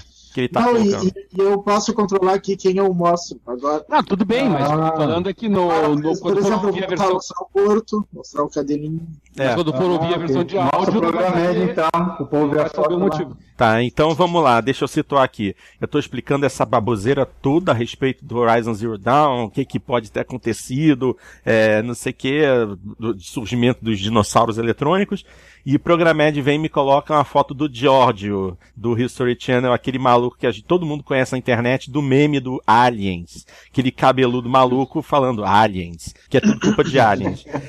Isso é bom, é, não, é, é uma coisa a se considerar. Alienígenas é, deturparam a natureza terrestre e lançaram os seres humanos num, num- no caos novamente. Voltamos a, nós regredimos até o nosso estado mais, um estado mais primitivo nosso, de índios, por assim se dizer, e deixaram com que, deixaram que a tecnologia avançasse em cima dos animais. Quem será que Eu- fez isso? Pode ser aliens. Eu confesso que eu gostei, eu gostei mais assim do fato de ser uma franquia nova e e, e ao que tudo indica ser um jogo de ação do que propriamente assim pelo que eu vi no vídeo assim no vídeo realmente ah, assim, no primeiro momento a primeira coisa que veio na cabeça foi Turok aí depois foi É, até que É, bem lembrado, bem mas é, mas é mais pelo fato de ser novo, e aí isso me, sempre me empolga mais, do que pelo pouco que foi demonstrado ainda. Mas vai lá, né? De repente.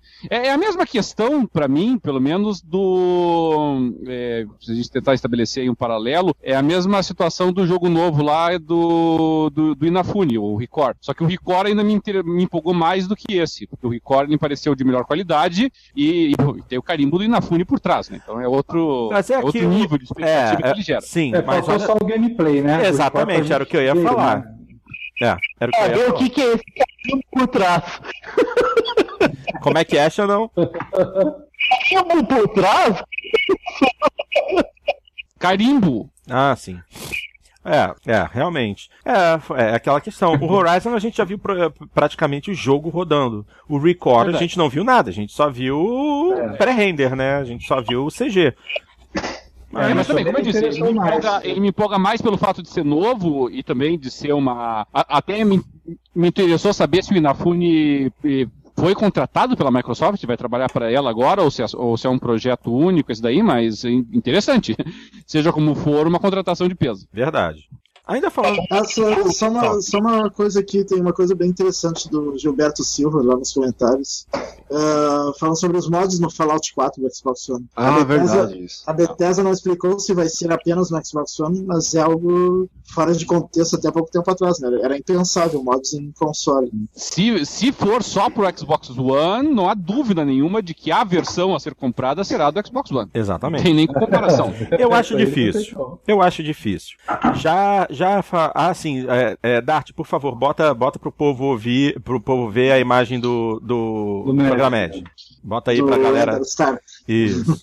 Agora, é, exatamente. Eu acho muito difícil que isso seja exclusivo do Xbox. Aliás, eu até pergunto: esse anúncio dos mods ele foi feito é, durante a apresentação da Bethesda ou foi feito na apresentação da Microsoft? Que eu Não, tô na apresentação da Microsoft. Da Microsoft. da Bethesda foi lá. Ah, então. Mas em, nenhum, mas em nenhum momento apareceu a expressão só no Xbox. Exato. Porque, claro, É. você- no Xbox você Só- poderá fazer isso. É, Em prejuízo ou sem prejuízo dos outros consoles? É, a Sony adota uma, uma postura diferente, né? Ela co- coloca a palavra exclusive antes de qualquer coisa. Exatamente. Uhum.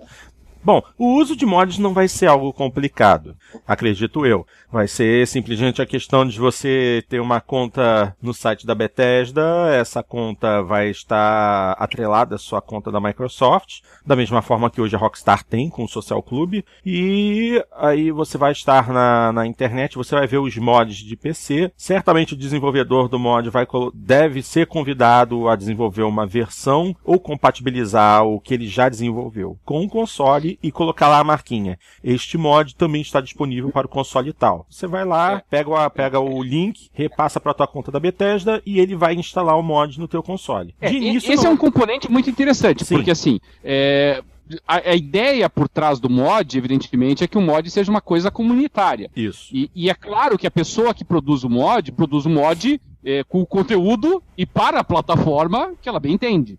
Então, é, se tiver mods disponíveis pro Xbox One e pro PlayStation 4, nada impede que esses mods sejam diferentes entre si. Porque você não tem como você forçar o modder a, a- a lançar assim, ó, você vai lançar, mas só se for pros dois. Eu, de repente o cara nem sabe como fazer o troço.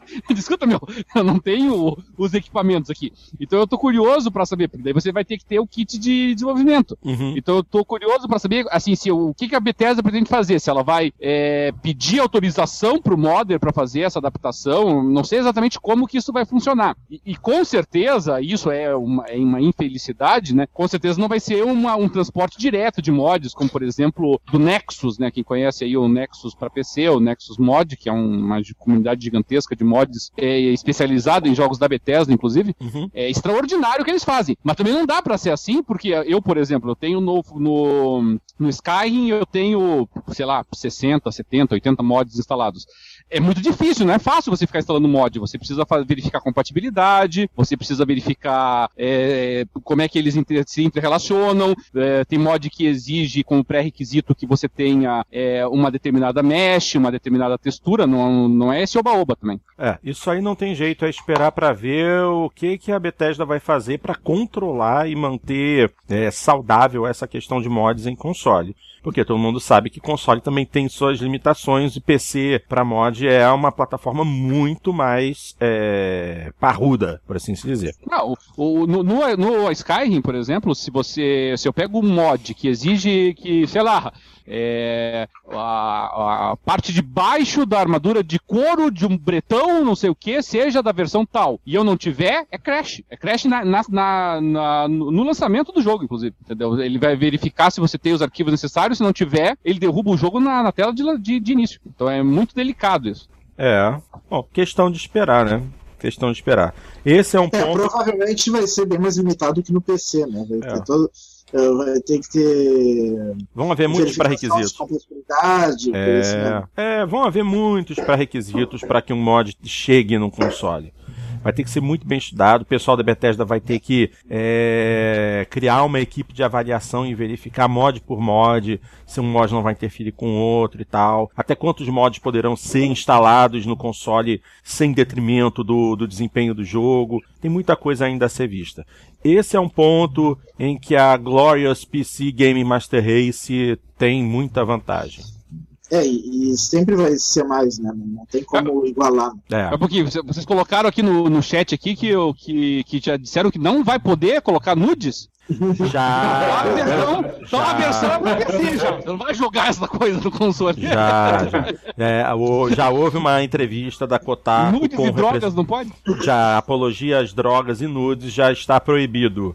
Já logo depois da apresentação da Bethesda, um repórter do Kotaku já foi conversar com representantes, falou justamente dessa parte que existem comunidades inteiras é, que giram ao redor desse tipo de mod e eles falaram que va- vai haver um- uma, uma limitação maior no que tange a esse conteúdo, justamente porque esse, esses mods em específico vão contra a- a- os contratos de uso que a Microsoft tem na sua plataforma e a, Play- e a PlayStation Network também tem. Tanto que é, no PlayStation tinha um aplicativo em que o pessoal ficava se exibindo nu, fazendo besteira, e o pessoal no- no- em outros consoles PlayStation 4 podia entrar nas salas e ver as coisas acontecendo, e sempre que rolava isso, a conta de quem estava fazendo besteira era automaticamente banida.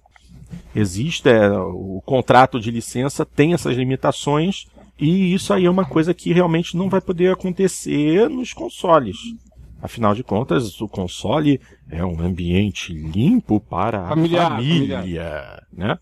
Fazer o quê? Bom, agora, é, vou falar mais uma É, coisa. Fala, fala, Dart. Só, só uma coisinha aqui, o, o Elcid é, colocou uma coisa muito engraçada que é, no No No Man's Sky a única coisa infinita vai ser a quantidade de DLCs. Putz! Putz! Putz! Bem pensado. Bem pensado.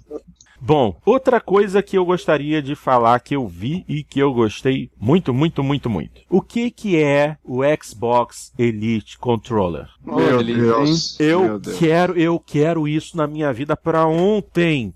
Agora, o preço é meio indigesto, são 149 dólares. Mas, pe- mas pensemos bem, 149 dólares para um controle de qualidade superior, totalmente programável, com analógicos e digitais de resposta ainda melhor, botões extras para você atribuir ainda mais é, capacidades ao seu jogo.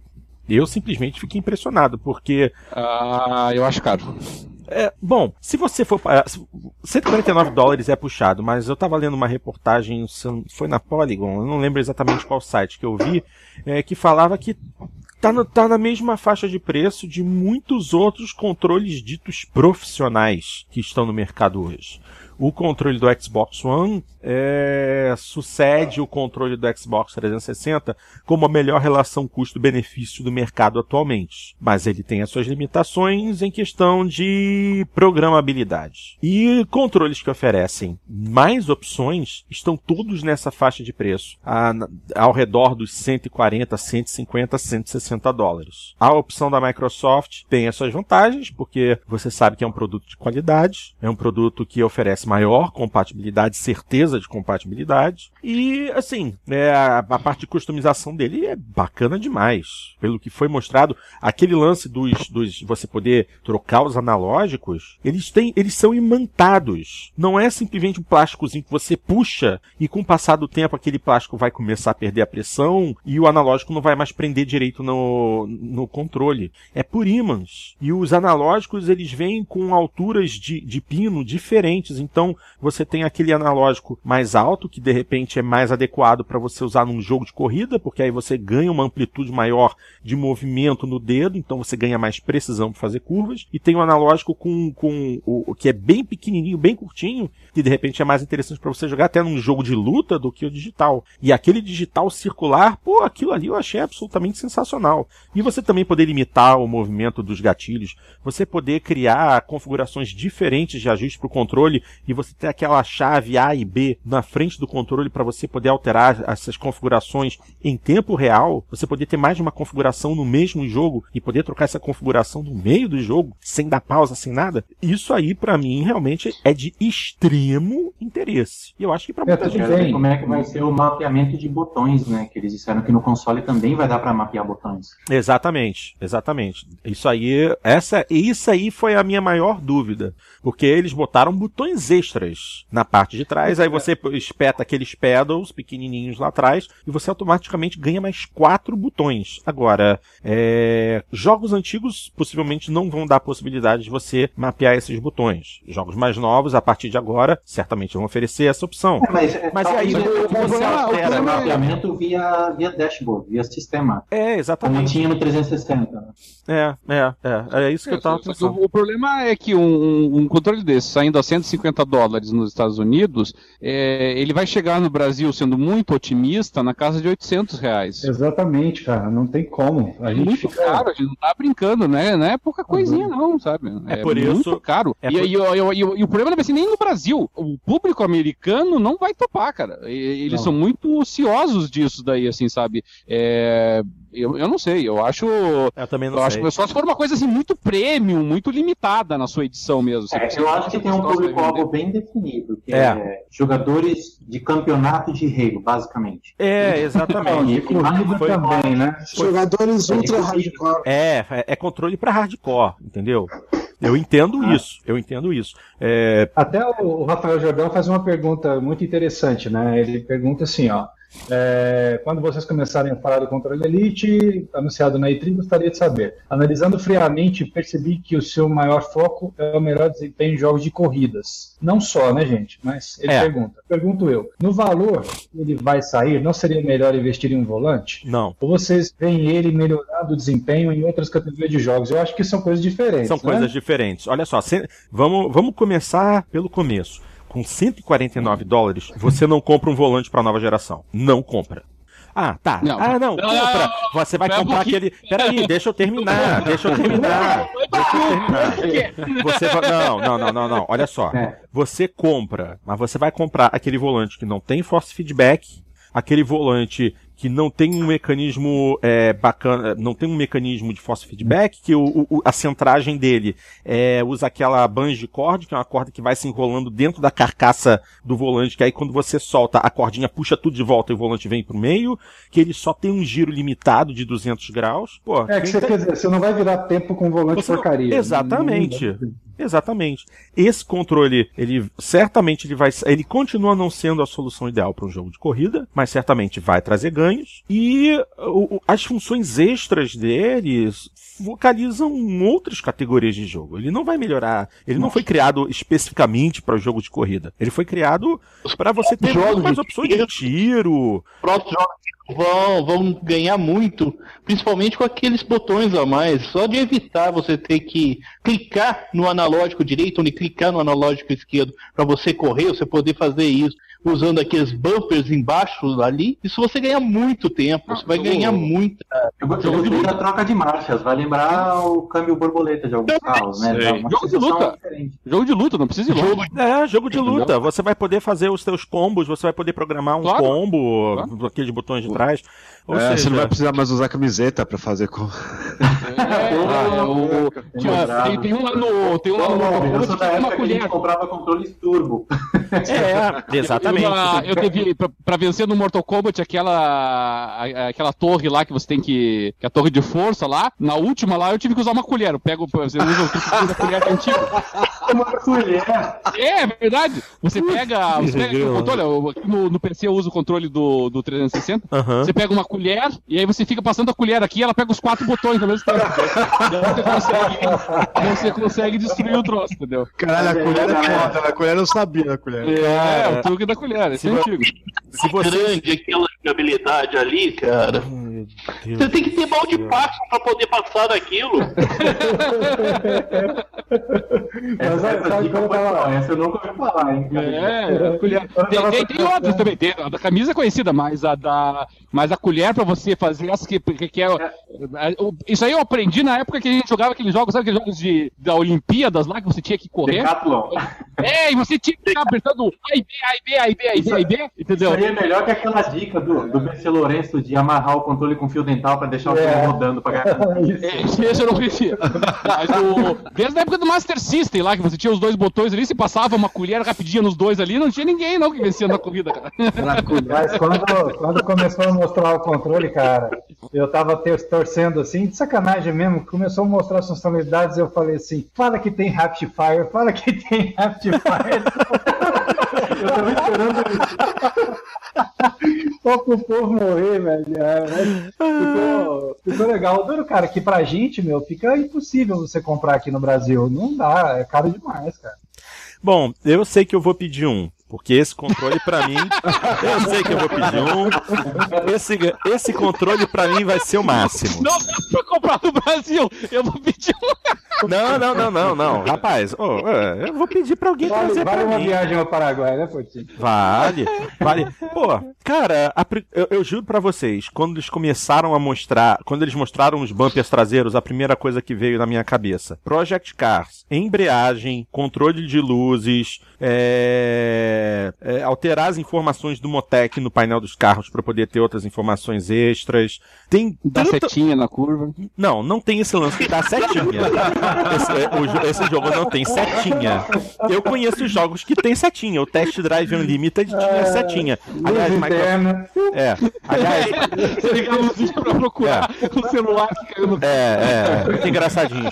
Mas então, é, se, você, se você entra no menu de configurações de ajustes de, de, de opções de controle do Project Cars e você olha a quantidade de opções, você fica simplesmente assustado. Porque é, é a uma tela que você tem de ajuste de opções que você tem na versão de PC. E tem tanta coisa que você pode atribuir e você não tem condição de atribuir porque não tem botão suficiente no joystick do Xbox que quando eu vi a apresentação do Elite, a primeira coisa que eu falei, pô, minhas preces foram ouvidas. Eu finalmente vou poder usar as funções extras que eu realmente preciso no meio de uma corrida. Por exemplo, para as corridas de longa duração, você precisa às vezes pedir para entrar no box. Você não pode simplesmente entrar no box no meio da corrida, que a tua equipe não vai estar preparada. Eu até agora não fiz uma corrida de longa duração no Project Cars justamente porque eu sei que no meio da, da situação eu vou precisar entrar no box e eu vou me ferrar, porque a equipe não vai estar pronta para me receber. Aí eu vou ter que, quando eu for correr assim, eu vou ter que alterar as configurações do meu controle só para ter um botão para fazer isso. É um saco. No Elite eu sei que eu não vou ter essa, esse problema, porque tem vários botões extras que eu vou poder configurar. Quer dizer, o Elite para mim, é, eu já coloco, é extremamente necessário. E eu pago o valor. Pago mesmo.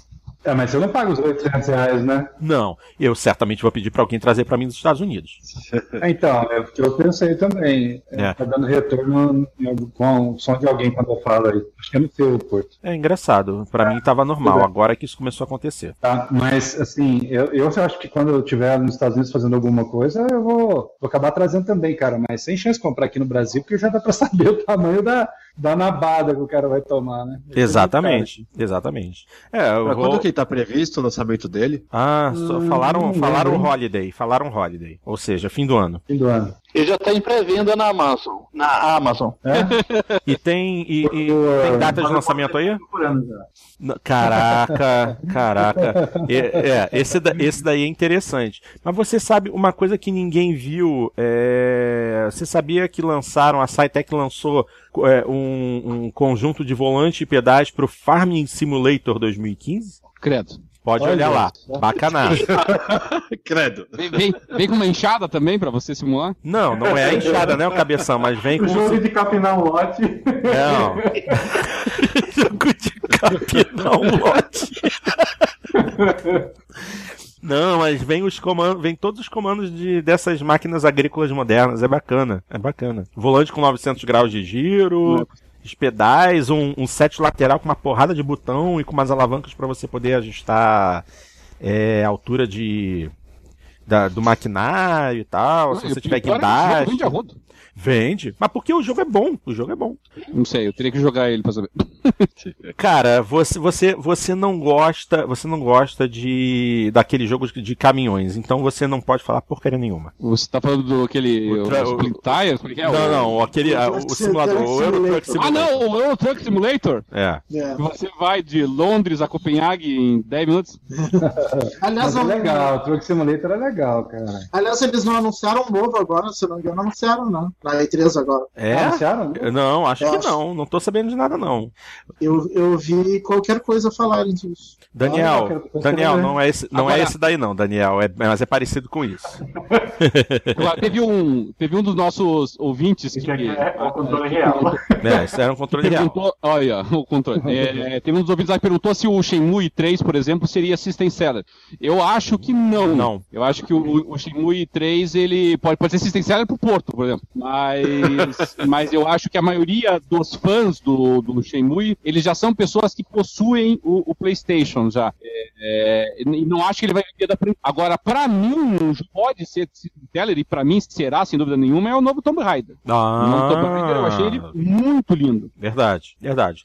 Me impressionou. assim, do ponto de vista gráfico, o melhor jogo que eu vi na, na, na E3, inclusive acima do Uncharted 4. Sim, sim, Também sim. achei Isso, também. isso, aí, isso aí é algo que realmente tem que ser comentado. Eu fiquei absolutamente abismado com a qualidade visual do, do Tomb Raider. Não, eu não esperava aquilo, mesmo. Eu fiquei, eu, eu fiquei apaixonado. Eu até falei, caraca, isso, isso daí tá melhor. Eu falei, isso aí tá melhor que Uncharted. E tava mesmo. O, o Tava que eles mostravam, colocou- o que eles mostravam Levantou o sarrafo gráfico né, da geração, colocou o sarrafo um pouquinho pra cima. Muito É, bom. Claro. Eu achei o Uncharted muito bonito, mas se a gente for fazer uma E- comparação direta, o Tomb Raider tava mais bonito ainda. A questão de Sabe- luz, de efeitos visuais, tava dando chinelada no Uncharted. E o que eu achei é mais importante. bacana ainda, o que eu achei mais bacana é que parece que a gente não viu nada ainda. É, Eu, É, e, e é mais impressionante por um console que, que, que tem apanhado né, do PlayStation 4 nas, nas comparações diretas, né, pelo menos do quesito resolução, por exemplo. E, e aí você tem um exclusivo que joga o, o nível para cima, como pelo menos nessas imagens o Tomb Raider eh, mostrou. E não só em CGs, né, mas também em gameplay, o que eh, você, você viu ali a, a qualidade da transição do, do, do gameplay para CG é uma coisa realmente eh, espetacular. Eu fiquei É. muito impressionado com o que eu vi. não, é verdade. É, isso, isso até traz de novo, né? Lá no começo da geração eu falei uma coisa, eu disse, olha, na minha opinião, a, a evolução gráfica vai ser muito parecida entre os dois consoles. Apesar da diferença de força bruta entre um e outro, os caras aprendem a utilizar o hardware de uma forma que, que eles acabam entregando alguma coisa, né? Verdade. E tá aí o DirectX 12 chegando, essas coisas que vêm agora também em sequência, então deve no final das contas, cara, eh, vai ficar bem parelho mesmo. Não, não tem assim tanta diferença ao ponto de você falar, não, olha, o jogo no Xbox One não presta, não, não vale a pena, e no PS4 arrebentou tudo. Não é bem assim, né? É, com o DirectX 12, com absoluta certeza, não é assim. Sim.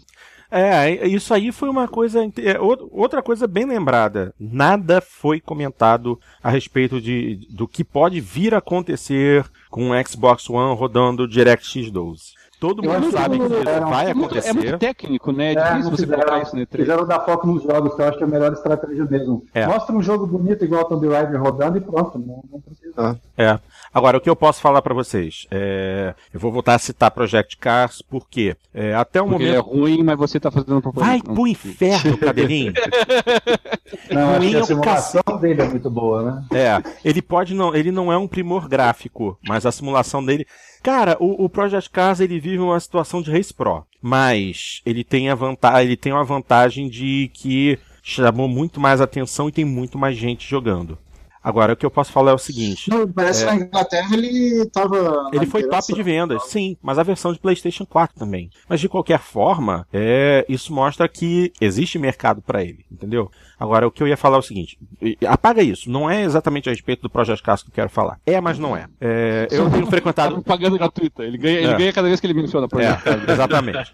Eu, eu, eu tenho frequentado muito os fóruns justamente porque já saiu uma, mais um patch do, do jogo para várias plataformas e esse patch ainda não saiu pro Xbox One. Então, tô lá sempre no fórum oficial para me informar a respeito, ah, se vai sair o patch, o que, que vem de novidade e tal. Aí numa das discussões, é, o rapaz falou, pô, com esse patch então vai ter uma melhora boa aí, vai garantir os 60 quadros por segundo o tempo todo, né? Aí o tal do Ian Bell, que é o presidente da Slightly Media, ele chegou e falou, não, com esse patch ainda não, mas quando o DirectX, o DirectX 12 chegar, vai ser 60 quadros por segundo o tempo todo. Como é que o Mas cara isso não tem consegue... sentido, porque o DirectX 12 só vai ter aplicação no Xbox One, não no PlayStation? Não, Não, então, não, mas ele tá então, eu tô falando falando do Xbox One.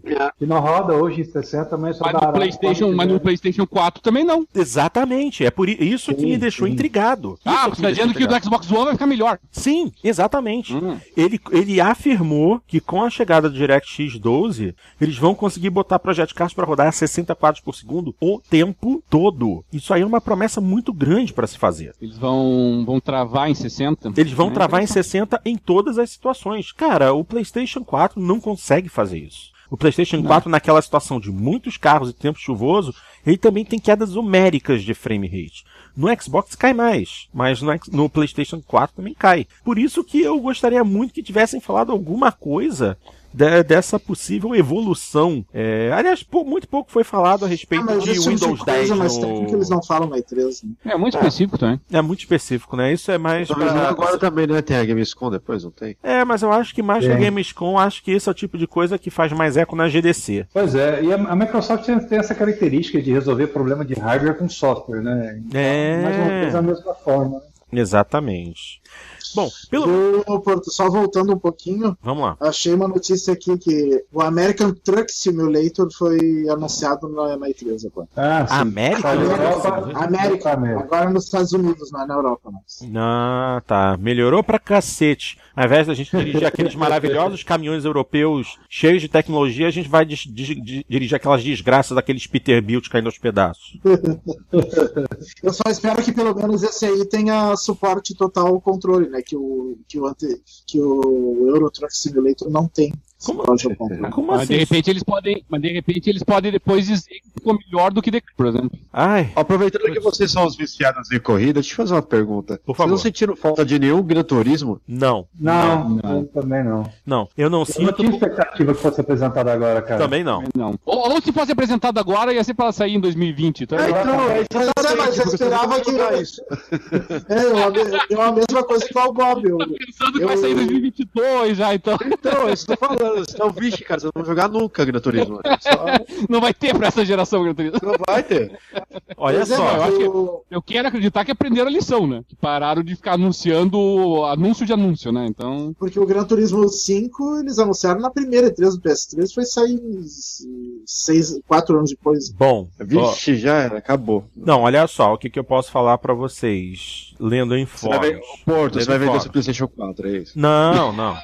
O que eu posso falar, o que eu estou, o que eu posso falar para vocês é que eu leio, que eu leio em fóruns. É, o- teve uma revista francesa que entrevistou recentemente o Kazunori Yamauchi, criador do, do Gran Turismo, e ele falou que ele está absolutamente é, impressionado com o poder do PlayStation 4, de como é muito fácil programar para o PlayStation 4, como ele não está tendo, ele está tendo, que está sendo muito fácil carregar os assets, as ferramentas de desenvolvimento do Gran Turismo da, da plataforma do Play 3, do Cell, para um processador x86, que é o caso do, do PlayStation 4.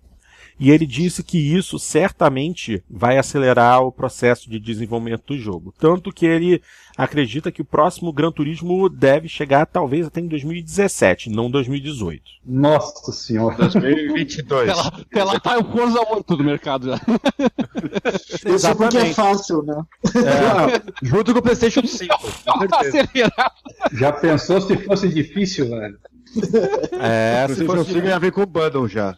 Bom, se a, gente, se a gente levar em consideração que eles já levaram seis anos, é, já levaram, já levaram seis anos para desenvolver um, um Gran Turismo, então o último Gran Turismo foi em 2000, na virada de 2011 para 12, né? Então, ou foi de 12 para 13? Foi de 12 para 13, foi um ano antes do lançamento das novas, das novas, da nova geração. Mas de qualquer forma, é, o, é Porto, o, pouco Gran, tempo. o Gran Turismo 5 é de 2010, O 5? ou é 2009? Não, acho que é 2009. Boa pergunta. Vou até, vou até olhar na Wikipédia. Porque. a- a- Porque se, porque se sair em 2017, talvez a demora seja praticamente a mesma do Gran Turismo 5 em relação ao lançamento do PS3. bom, é, deixa eu verificar aqui. Eu tô digitando, digitando aqui no Pai Google é, Gran Turismo série. Aí ele vai me dar as datas de lançamento dos jogos. Porque eu acho que, assim, a diferença, a diferença agora foi pouca, ó. O Gran Turismo 5 foi lançado em 2010 e o Gran Turismo 6 foi lançado em 2013.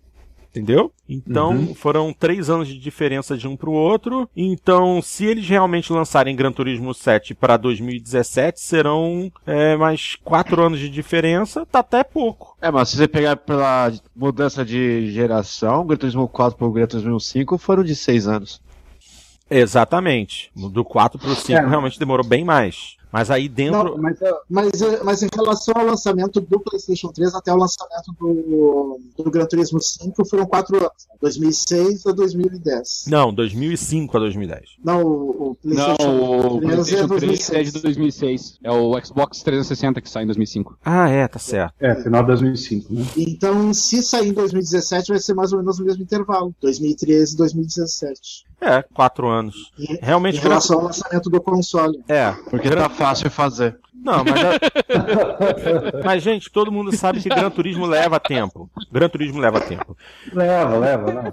E, mas assim, é, o, Gran Turi- o Gran Turismo 6 foi o jogo que, da franquia que menos vendeu, porque se a gente levar em consideração Exato. que Gran, Gran Turismo 5 é, vendeu 10 milhões de cópias e Gran Turismo 6 só vendeu 2 milhões e 700 mil cópias. É, que o timing foi terrível. Foi terrível. dele. Exatamente. Ou é a natureza humana aprendendo com erro. É. mas o, mas o, Gran, o Gran Turismo 7, o Gran Turismo 7 tem boas perspectivas, porque é, já, já vai ser um bom tempo depois do lançamento da plataforma nova, vai ser o primeiro jogo da franquia na plataforma nova, e isso pode motivar o, o o maior número de vendas, né? Não, com certeza, ele vai vender bem mais do que o 6. Sim. Sim, Se- e se a gente contar também que normalmente Gran Turismo vem com um conteúdo, em, pelo menos digo em volume, quantidade, um conteúdo muito superior ao do Forza, isso também chama atenção. Se a gente lembrar que o próximo Forza só vai ter 24 pistas e Gran Turismo 6 tinha 100 pistas, aí. Mas é que se você somar todos os Forza que vão sair até lá, ele ganha. daí. É, vai ter mais Forza, na É, verdade. é, é. Na verdade, já igualou já. Forza 6 e Gran Turismo Não, 6 já. Pior que não É. ganha, porque Forza são sempre aquelas pistas ali, vai evoluir muito poucas. Né? Exatamente. Então, não- não- A somatória não, não fecha. Mas fecha. o próximo Forza 20, 24 pistas é só pistas mesmo. Tem mais uns traçados diferentes, daí dá, sei lá, 30, 40. Mas acho que o Forza 10 vai chegar à altura. chega, chega. Até lançar um 7 já chega. Não, e, e- e no Forza 2 tinha aquelas pistas cobra lá, que daí ele pulava É. um bom. monte de, de, de pista. Não. Agora, agora já, já que falamos em Forza, posso falar também um pouquinho de Forza 6? Opa, Ah, me agradou e me desagradou. é Assim, sempre sim, cara. É, sempre assim. Não, mas olha só, mas olha só, por que eu digo isso? Me agradou porque vai, vai- ele vai lançar com 450 carros, o que é uma, uma listagem muito boa. Finalmente teremos corridas noturnas, finalmente teremos pista molhada. Nós não teremos tempo dinâmico nem ciclo de noite. O que a gente vai ter é a corrida começa e termina à noite, a corrida começa e termina com chuva. De qualquer forma, são elementos adicionais para adicionar dificuldade e desafio. Muito bom. Ah, a lista de pistas, obviamente, vai crescer. Já se mostrou Brands Hatch, que, pô, é um, circu- um circuito clássico inglês que todo mundo ama, e mostraram a pista do Rio de Janeiro. Inicialmente eu fiquei muito empolgado com a presença da pista do Rio de Janeiro. Sou obrigado a concordar. Mas aí eu fiquei curioso. Eu queria ver o traçado de qualquer jeito. Eu me lembro do traçado do Rio de Janeiro em Forza 1. Era bacana, porque ele fazia sentido. A largada era na praia de Copacabana, você atravessava em direção à Lagoa Rodrigo de Freitas, você passava pela lagoa, você atravessava o corte do Cantagalo, voltava, passava pelo túnel velho e caía de novo na orla de Copacabana. Ele, a, a pista foi completamente, embora seja uma pista fantás- fantástica, uma pista é, inventada, Fantasia. uma pista, isso, uma pista fantasia, ela foi toda montada em cima de um traçado real de ruas reais que você pega no Google Maps e vê. Aí eu falei, pô, esse circuito do Rio tá muito bacana, mas aí eles começaram a mostrar favela e tal, eu falei, ué, não é o mesmo traçado do Forza 1, vamos ver. Aí eu, começou o jogo da espera até que alguém lançasse um clipe da jogabilidade da pista, encontrei um num site francês, baixei o clipe e fui assistir. Cara, a pista é tão fantasiosa, mas tão fantasiosa, que eles misturaram bairros. Eles inventaram coisas que não existem. Tem um túnel da zona sul do Rio, é, que é só um túnelzinho de 100 metros de comprimento. Eu me esqueci agora o nome do, do túnel, que tá na placa na entrada do túnel no jogo. Na vida real é um túnelzinho de 150 metros de comprimento. No jogo é um túnel gigantesco com um quilômetro de comprimento com uma curva no meio. E quando você termina essa curva, você sai no meio do bairro de Santa Teresa. E de Santa Teresa você já tá caindo dentro da lagoa. E caraca, eles fizeram uma zona do agrião. E depois Dan Greenwald vem falar: "Ah, a pista foi escaneada laser". Cara, balela, mais uma vez Turn 10 falando besteira. Eles simplesmente saíram tirando fotos do Rio de Janeiro à torta direito e criaram o circuito do jeito que eles quiseram. Não tem nada de realista ali, nada. Cara, É que, é que os buracos na rua parece que não permitiram uma leitura. pode ser isso. Pode ser isso. Tirou o laser. É, mas, mas Não tem, não tem laser que resolva aquele troço. Aí os caras vão escanear, não, deixa quieto, vai. Vai, vai. Vai, faz um traçado Só dava, só dava erro no programa. é, nesse nível. Edição a lazer. Aí, Os caras, ah, vamos tirar a falta do lugar, não, vai tendo tiro. Ah, deixa É. quieto. agora O, que, o primeiro drone que eles tentaram usar foi abatido.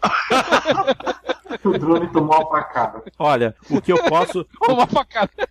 o que eu posso falar é o seguinte, o que eu posso falar é o seguinte, ok, aplaudo a decisão de trazer a pista do Rio de volta, mas cara, marketing puro. A pista do Rio foi criada para encher os olhos da gringalhada. Agora, quem é do Rio mesmo for pilotar nessa pista, cara, vai se decepcionar muito. Muito. Eu garanto isso. Vai se decepcionar ainda mais com a quantidade enorme de placas. Prefeitura do Rio de Janeiro está espalhada pelo circuito inteiro. E... Notícia se, Jabá o caramba, cara. se, os recursos de comunidade vão voltar, não vão? Nada, nada, nada, nada falado ainda. Se brincar vai ser a mesma porcaria, não? Ah, não fala um negócio desse. Vamos rezar pra ter como uma comunidade que vale a pena. Porque, pô, eles mataram a comunidade no Forza 5. Mataram completamente. Acabaram é, com a cara. economia, acabaram com a economia do jogo, acabaram com muita coisa boa que tinha no Forza 4, que integrou uma comunidade inteira, simplesmente foi extirpada de Forza 5. É, isso é uma, isso é uma dó mesmo. É, tomara É, que eles Não falaram nada, eu falei, Não, por vai- enquanto, vai nada. mesma porcaria. E, e tá perto, hein? E tá perto, 15 de setembro. Falta pouco. É. Eles precisam. Não, eu também começar- acho que, acho que não vai ter, cara. Infelizmente, acho que não vai Já ter. teria, já teria que ter começado a integração com a comunidade essa altura. É, já É. teria que falar, né? Já teriam que ter falado alguma coisa. Vamos ficar no aguardo. O que, que você pode É, fazer? e com a Turn 10 é sempre a mesma coisa, né, bicho? Você, eles mostram as coisas e você fala, ah, será que vai ser assim mesmo? Porque tem sempre uma surpresa desagradável, né? É, exatamente. Cara, eu não confio, não dá pra confiar em nada do que a Turn tem fala. A, gente, Não, já não tá, a gente já tá calejado. A gente já tá calejado. Eu fiquei muito empolgado. Ah, Rio de Janeiro, Rio de Janeiro, mas aí depois que eu vi o que, do que, que se tratava de verdade. Ah, pô, Porto, fica meu feliz, cara. legal. Fica feliz que tipo, tem o Rio de Janeiro, cara. Se fosse São Paulo, já ia ser fantasioso por ser em São Paulo já. Você acha que vai correr desse jeito? Não vai correr nada aqui desse jeito, velho. Olha só, sinceramente, eu preferia. A ponte estaiada eu já fico feliz já, São Paulo, São Paulo eles tentaram escanear, mas tinha muito carro cobrindo a pista. Não conseguiam, não conseguiam pegar direito. Cara, pra mim, pra mim, honestamente, pra mim, São Paulo, se eles fizessem, se eles não quisessem botar Interlagos, que eles fizessem uma pista de velocidade usando as retas da Avenida Paulista. Pra mim tava ótimo. Mas a pista do Tarumã. É, caras tá botar estaiada do lado do- da Paulista, velho. Não, eu... Não, então, a, a Turn tem ia botar a ponte estaiada atravessando o meio da Avenida Paulista. Ia ficar lindo. Você é foda. Certo? Certeza. E, mas Tarumã era uma pista divertida, eu gostaria de correr em Tarumã, cara. Eu também. Que pareça. Tinha o Bacião, aquela curva lá, que era Bacião. Tarumã, É. Tarumã aqui do lado de Porto Alegre? Não, Tarumã de Curitiba. Da Tarumã. divertida. Então, Aqui tem uma. Tem, tem, tem duas pistas Tarumã. Tem uma em Porto Alegre, mas a, a que era do, do circuito da, de, da- do, do- de turismo era a daqui do Paraná. Ah, tá. é. É, gente. Tem, uma, tem uma, uma pergunta do Rafael Jordão também. Opa, por favor. Vocês sabiam que existe um periférico chamado Kinect para Xbox One? Me dizem, me dizem que, me dizem que Ai, meu Deus. será que a Cortana te- trará o mesmo para ativa? Que é um negócio que veio, veio com o meu Xbox One que você coloca aqui em cima. Eu não entendi pra que que serve. Bom, olha só, tudo que, tudo que foi mostrado, assim, que, é, da Microsoft só, só, só explicou uma coisa. Kinect pra eles é carta fora do baralho. Morreu. Ele, É, é, o, a, o Kinect só vai servir para uma coisa: Cortana. Isso daí já está confirmado. É, quando chegar o Windows 10 pro Xbox One, ah, você só poderá utilizar a Cortana se você tiver o Kinect. Ele não, a Cortana não vai funcionar simplesmente usando o headset. Cortana Será que isso continua- E a, salva? e a Cortana vem com menos roupa agora ou será que vai voltar Não, uma licença? a né? Cortana, Cortana é simplesmente um círculo azul que brilha. Ah, Ah, velho, ia ser da hora, tipo, você liga o Xbox e já ia cortando. Olá, o Bob, tudo bem? eu acho que eu ia jogar mais. Eu acho que ia jogar mais Halo nesse caso. Eu jogar, jogar com o HoloLens. É, usando o HoloLens sai uma mulher azul pelada da TV. Né? É, olha aí, ó. Não tem problema não. Faz uma massagem em mim, por favor, enquanto eu Falando em, falando em HoloLens, a gente ainda não entrou no HoloLens. né? E será que não vai ser necessário o Kinect pro HoloLens? Ah, eu não sei, não. Foi a única, Não. foi a única aparição do Kinect na apresentação. Não, não. O, o HoloLens ele é um, um equipamento standalone, ele é completo. Então, eu acho que não. É, ele não tem precisa do Kinect, não. É, mas não pode Mas é ser na junto, apresentação eles estavam usando câmeras de, do, do, da- do Kinect, né? Não, tava o HoloLens adaptado a uma câmera. É o que eles estavam mostrando foi o, O Holo, HoloLens por si só já tem dois Kinects é, nele, né? Ele, É. ele tem um processador, tem memória, ele é um Hum. computador completo. Ah, Sim, ele é um computador. Aquele óculos Ou seja, se o um Kinect preço foi lançado por 150 dólares em 2010, espera o HoloLens por no mínimo uns 250. Ah, é um, é um, é um console novo. cara. É, é, um depois- console. É, em questão de poderio, ele, ele é um equipamento muito potente. Ele tem um processador top ali dentro dele para fazer o que ele faz. Então, certamente ele não vai ser um hardware barato. Da mesma forma que eu também espero que o, o Morpheus, que é o sistema da, da Sony, também vai ser um equipamento de hardware bem carinho. Bem carinho. Aliás, Sim, principalmente porque já vem para as agulhas e o Dramin para você tomar cada vez que você vai jogar.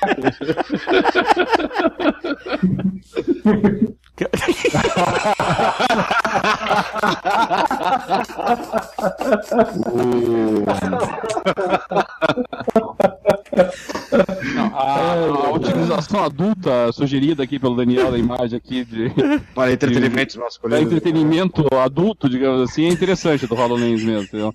Mas se os caras já estão vedando até os mods do, da Bethesda, eu não quero nem saber as tesouradas que vai ter o. Ah, não, claro. Agora, sobre o HoloLens, uma coisa que, que eu achei muito legal, é, quando fizeram aquela apresentação mostrando a- o Minecraft, né? É, Ele acompanhando o personagem do Minecraft. Foi muito legal. É, o que eu pensei foi o seguinte, cara, se num jogo de combate é, uma pessoa utilizando aquilo pudesse ver o time em campo para coordenar e fazer marcações, puta merda, ia ser muito legal. É, Muito é que sabe, é que sabe problema dessas apresentações? Tudo bem, eles apresentaram uh, num jogo que existe, que é o Minecraft, mostraram como funciona. Só que a primeira coisa que me veio na cabeça na hora que eu vi aquilo foi a primeira apresentação do Kinect, que o cara lá le- levantava uma bola lá e o bicho Sim. pegava a bola que era reproduzida Sim. dentro do jogo. Assim, entendeu?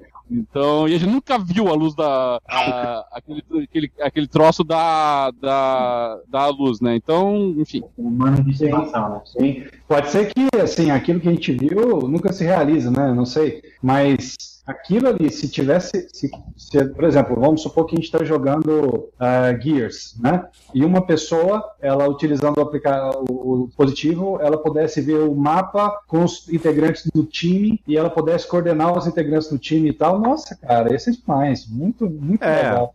eu sei, vejo. né? Eu, eu- eu tenho acompanhado de perto os jogos do desenvolvido pro Oculus Rift e, o- e, sinceramente, muito ruins todos eles, sem exceção. Sério? Nossa. É, eu também, o que eu vi, eu achei tudo ruim também. Muito ruim, muito tosco. Eu continuo achando um desafio muito grande em relação ao enjoo, cara. Eu vou bater nessa tecla até o dia que o primeiro usuário vomitar aí, que tiver comprado o troço. Porque, cara, não é possível usar isso muito tempo. É, eles têm muita coisa para corrigir ainda. Vamos ver se conseguem fazer isso. Tanto é que a Valve veio falando dela que, falando lá que o dela não daria enjoo, lembra? Foi até um argumento da Valve. Esse não dará enjoo, é mais caro por isso e tal. Sei lá, eu tenho, tenho muita dúvida, cara. Mas é, é- Não tem nada realmente que me empolgue ainda. Inclusive, assim, quem tiver PC, quem tiver acesso ao Steam, entra lá, procura pela Gamer Tag, pô, é, nas tags lá, procura óculos Rift ou realidade virtual, entendeu? Não tem nada, nada, nada que se salve. É, o que, o que tem, assim, o que é certeza é que essa tecnologia vai evoluir demais e ela vai vender muito, né? Inclusive a IDC e alguns outros fizeram alguma. Ou ela e a IDC e outras fizeram previsão, previsões de faturamento monstruoso a partir de 2025, 2020 com essa tecnologia. Mas eu acho que os primeiros que comprarem é tipo o Guinea Pig, velho. Vai pagar caro pela experiência inicial. É, mas tem que ter, né? Sempre tem que ter o early adopter para poder experimentar e dizer se realmente vale a pena ou não. Tem, tem, tem que ter. Exemplo, o Xandão, foi, o Xandão foi o early adopter do PS4, ele ainda tá na fase de early adopter. ele tá curtindo essa fase prolongada de early adopter.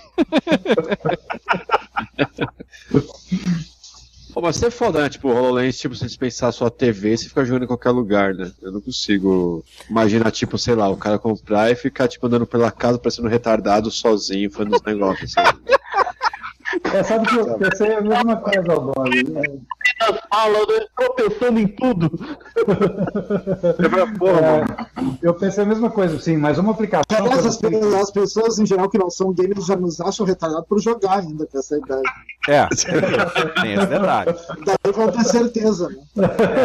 E, e Mas eu assim. pensei, assim, Tá. não sei se é possível, mas imaginei que se você estiver sentado no sofá ah, e olhando para a TV usando o dispositivo, se você não tem condição de ver, é claro que está passando na TV, Uhum. e ele colocar objetos ou algumas coisas ao redor. Talvez isso poderia ser muito interessante. Sim. Mas sei lá, cara, esse tipo de tecnologia também pode virar nada. Então tem que, tem que aguardar sem muita expectativa. É, é que essas coisas realmente, tá, às vezes pode até ser realmente que seja que a nossa idade esteja depois do contra, né? E a gente não esteja tão acostumado com isso e, eu- e, a- e as futuras gerações aí sejam mais receptivas à ideia. né? Eu lembro, esses tempos atrás, a minha. Esses tempos atrás, a, bastante tempo atrás, a minha mãe estava aqui em casa e ela, e ela estava vendo algumas fotos no PS3. Hum. Aliás, ela estava vendo no PS3, porque o PS4 não permite Agora a permite. visualização de Agora permite. agora. Agora permite, cara. É, mas não, não permitia o lançamento, né? No PS3, aí, aí ela queria ver e ela dizia, como é que eu passo a foto? Aí eu, eu falei pra ela, "Dil, é só apertar pro lado, aí assim, né? Aí ela virou pra mim, tá, mas e qual desses três negócios aqui aperta pro lado? E, e- e realmente, qual dos três? qual, o manche direito, o esquerdo, o direcional, qual deles? Mas é, então é, é compreensível a dificuldade, assim, né? é verdade. É uma, é, eu tenho uma recomendação a fazer sobre esse assunto. É um filme que saiu, se eu não me engano, ano passado, chama Ela. É, Muito legal. O personagem, Roda. o personagem joga um jogo de, de realidade na sala dele. Assim. Quem puder assistir, assista, que é, é uma visão Ele- interessante. ele interage um com o bonequinho lá, muito legal. Né? Sim. Muito legal. Se a Cortana for a Scarlett Johansson, velho. Pô, Muito feliz. Daniel, Daniel, Aí, aí nós vamos usar muito esse programa. deixa eu perguntar aqui. Daniel, você por acaso tem aí a foto da Cortana lá do evento de Halo? Bota pro pessoal aí ver. Caça aí no teu Ah, vou achar computador. aqui, já, já boto, vou, vou procurar. Tá, caça aí a foto dela. Vamos ver, vamos ver se essa Cortana aí que a gente viu em São Paulo, se ela agradaria o público em geral, se ela aparecesse no HoloLens. Momento Cortana. Momento Cortana.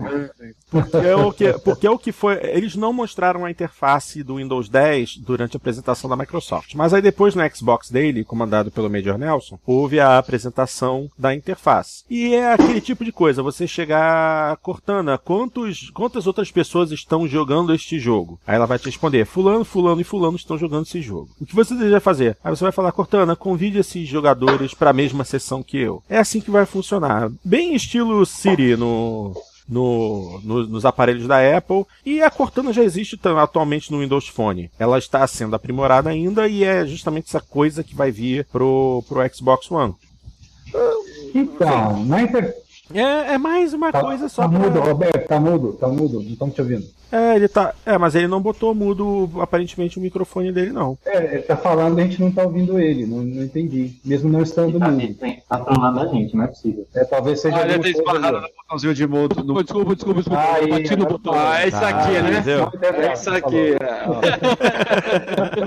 Eu sei, eu faço desse mal. É que o, o, o que me chama a atenção é, e, e me frustra, então, é que não vai rolar aquela, aquele dramalhão todo ali com a Cortana e Master Chief, aquela coisa meio perversa sexualmente ali entre os dois. Não, não vai rolar. Não, a não nova vai rolar. Cortana, a nova Cortana não, não, não flerta com o personagem, assim. Não, não, não, não. Infelizmente não. Infelizmente Ele não. não vai poder salvar ela num pendrive. e- resgatar a vida dela. Mas, ah, mudando um pouco aí do assunto, ah, eu achei que pelo menos agora há uma esperança com essa interface, essa interface nojenta do. do... É, essa, essa, essa, essa aí tá boa, eu não tenho nada contra ela. Porque. Ah, essa seria interessante. Caralho, volta. É, essa, essa é boa, né? Mas não era essa de São Paulo. São Paulo era essa aqui. Pera, pera aí.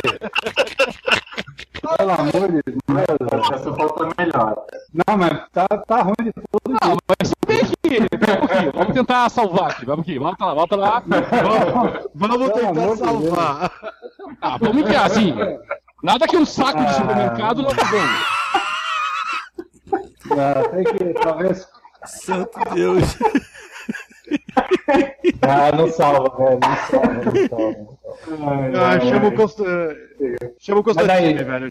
Aí eu tava falando lá que é o seguinte, cara, pelo menos essa interface nojenta do, do Xbox One vai mudar. Me pareceu que a interface nova é mais fácil de usar, mais simples, mais intuitiva. Saem esses tiles, eu acho que quem inventou esse tile aí, em algum momento da sua existência, ele vai ter que colocar cada um desses bloquinhos no orifício corrugado, um a um, tá? Durante várias décadas, ah, porque esse é horrível de usar. Então, tomara que essa interface nova seja mais intuitiva, cara. Porque pegaram a interface brilhante do 360, que é essa interface do One, e agora estão voltando para uma coisa mais, mais funcional, né? Então há uma esperança. Né? Aliás, o, o pessoal aqui fez um comentário interessante que era o, o que daí também aí a Microsoft dando uma de Sony foi o tal do Illuminum, né? Que apareceu e depois nunca mais. Pois é, que também não virou nada. Né? É bem lembrado. Bem Eu acho lembrado. que alguns, eu acho que alguns conceitos dele foram aproveitados pro HoloLens. Né? É, sim, Ah, sim. mas- mas a ideia dele de você criar o ambiente todo e, e estender, né, para fora da televisão era uma coisa É, não- É porque o HoloLens eu acho uma realidade ainda meio distante. Mas o Illuminum não é distante. O Illuminum é uma coisa que é, é plenamente factível. Sim, parece que por alguma questão relacionada aos, custos para que a coisa pudesse ser feita, eles pararam de, de, de dar sequência. É, é que eu acho que o Room ia precisar de ter. Tu, tu ia ter que ter na tua casa uns três ou quatro projetores pra fazer tudo É, aquilo. O Ilume Room É, alguma denotar muito mais dinheiro. tecnologia de projeção inovadora que É. tivesse a capacidade de um ponto só fazer certos efeitos, sei lá, mas não deu certo. Uhum. Morreu mesmo. Uma pena, mas é assim, né? Esse é o tipo da coisa que o Illuminum talvez é, possa retornar quando a tecnologia amadurecer. Existem várias tecnologias que é, foram mostradas no passado e que acabaram não dando certo porque ainda precisavam evoluir muito antes de chegar a um nível de maturação é, aceitável para se tornar comercial. Talvez futuramente o eles Wonderbook, possam assim. É, é, alguma coisa assim, nesse nível. Então a gente, de repente, com o passar do tempo, o surgimento de alguma nova tecnologia de projeção, ou a melhoria do atual DLP, o que seja, pode, pode fazer com que o Illuminum se torne relevante novamente. Mas até lá, ser. até lá é esperar. Bom, minha gente, mais alguma coisa? Gostaria, alguém gostaria de adicionar mais alguma informação? Fora o fato de que a gente ignorou a Nintendo por completo, não. Ah, Cara, o que, que a gente vai falar? O que, que, a gente vai falar da Nintendo? É isso que eu, que eu quero dizer que. ah, fora uma empresa que, que não existe aqui no Brasil, não. É uma empresa que não existe mais no Brasil, né? Ela simplesmente nos abandonou. Até, até que não é nem por isso, cara, não tem nada mesmo. Não, a apresentação, a apresentação deles, obviamente, foi mais uma daquelas apresentações digitais. Pra não falar que foi de todo ruim, os bonequinhos do Iwata, do Red e do e do Shigeru Miyamoto, cara, foi muito engraçado, muito engraçado. Eu assisti a apresentação depois. Os jogos não tem nada demais, mas os bonequinhos foram sensacionais. Muito engraçado. Aliás, os jogos não mostraram nada do novo Zelda. Não. Só o Star Foxzinho lá que O Star Fox. foi também. É, o Star Fox eles Mostraram mostraram. Star Fox, onde a nave se transforma numa galinha. É, Olha, ah, É verdade. olha, mano. o, o novo Zelda, ninguém tira da minha cabeça que ele vai ficar pro próximo console, não vai sair pro Wii U. Ah, mas teve uma coisa pior que a conferência da Nintendo. Aquela conferência de PC foi o, o- a Hum, tragédia. aquilo foi um? Vamos entrar, não vamos entrar nesse, nesse não, detalhe. não, Nossa não, não. Senhora, Cara, que é, finge que aquilo, finge que aquilo não existiu. Aí, eu fui Tá, assistir. não tem, eu, não eu tem vi como você depois- fazer uma coisa dessa. É, eu vi é que você vai fazer uma conferência de de. PC, Roboto? O troço não é descentralizado, não é nada? Pois é, não faz o menor sentido Cara, isso. perda de tempo total. Absoluta perda de tempo. Gastei, Mas eu qual foi meu pior? O Pe... ah, a conversão do PC ou o Pelé falando lá na. Nem me Ah, lembro. Aquela lá foi a maior vergonha alheia. Gente, gente, eu mutei o meu áudio. Eu mutei o meu áudio. Quando, a gente quando o cara falou Pelé, que abriu a, a porta embaixo do telão da Electronic Arts e surgiu o Pelé, eu juro que eu corri no botão mute do meu teclado e pum. Aí quando eu vi o Pelé indo embora do palco, eu apertei de novo e voltou o áudio. Ah, eu ainda dei chance. Quando ele falou first of all, eu falei, ah, então deixa quieto. Ah, eu, eu, eu fiquei ouvindo, mas, ah, mas me dava um nervoso cada vez que ele, que ele falava errado inglês. Porque eu, ele, ele morou fora Morou, muito tempo, né? morou, ele devia, Ele jogou nos Estados Unidos. falar pô. melhor inglês, né? Ele fala pior do que eu. que- Português, ele fala direito, cara. E como o Romário fa- fa- falou, né? É. O Pelé calado é um poeta. É, o Pelé dá umas bolas fora terríveis. né? De vez em quando, é- de vez em sempre. Não, e, e a, e a apresentação do Pelé que precedeu a entrada dele no palco, pô, ele falando que ele era o melhor. Pô, pelo amor de Deus, um pouquinho de humildade cai bem, um pouquinho de humildade vale a pena. Pô, não, não, não, não era não, não era não o, o, o, o Programed, não era não. Te juro que não era. Porque se o filme do Pelé foi igual a apresentação dele na EA, pelo amor de Deus, eu ia querer enfiar uma bala na cabeça nos primeiros cinco minutos. Esse- Ah, cara, é uma coisa que eu, eu acho assim, o Pelé, enquanto atleta, foi realmente um gênio, absoluto gênio, mas é, quando ele abre a boca, tem hora que vamos respeitar, cara. É, e quando ele se metia comentarista de, de, de jogo de futebol? Deus, Até o Sim, e, Galvão queria calar a boca dele lá naquela. o Galvão não, aguentava. e ainda juntava ele com o Galvão ainda por cima. Né? É, É. agora, agora sim, tem alguém também agora comentando futebol que tá, tá próximo do Pelé, que é o Ronaldinho Fenômeno, né? Ele Pô, também é um comentador tétrico, né? Outro, outro especialista, né? Ai, Jesus, que tristeza.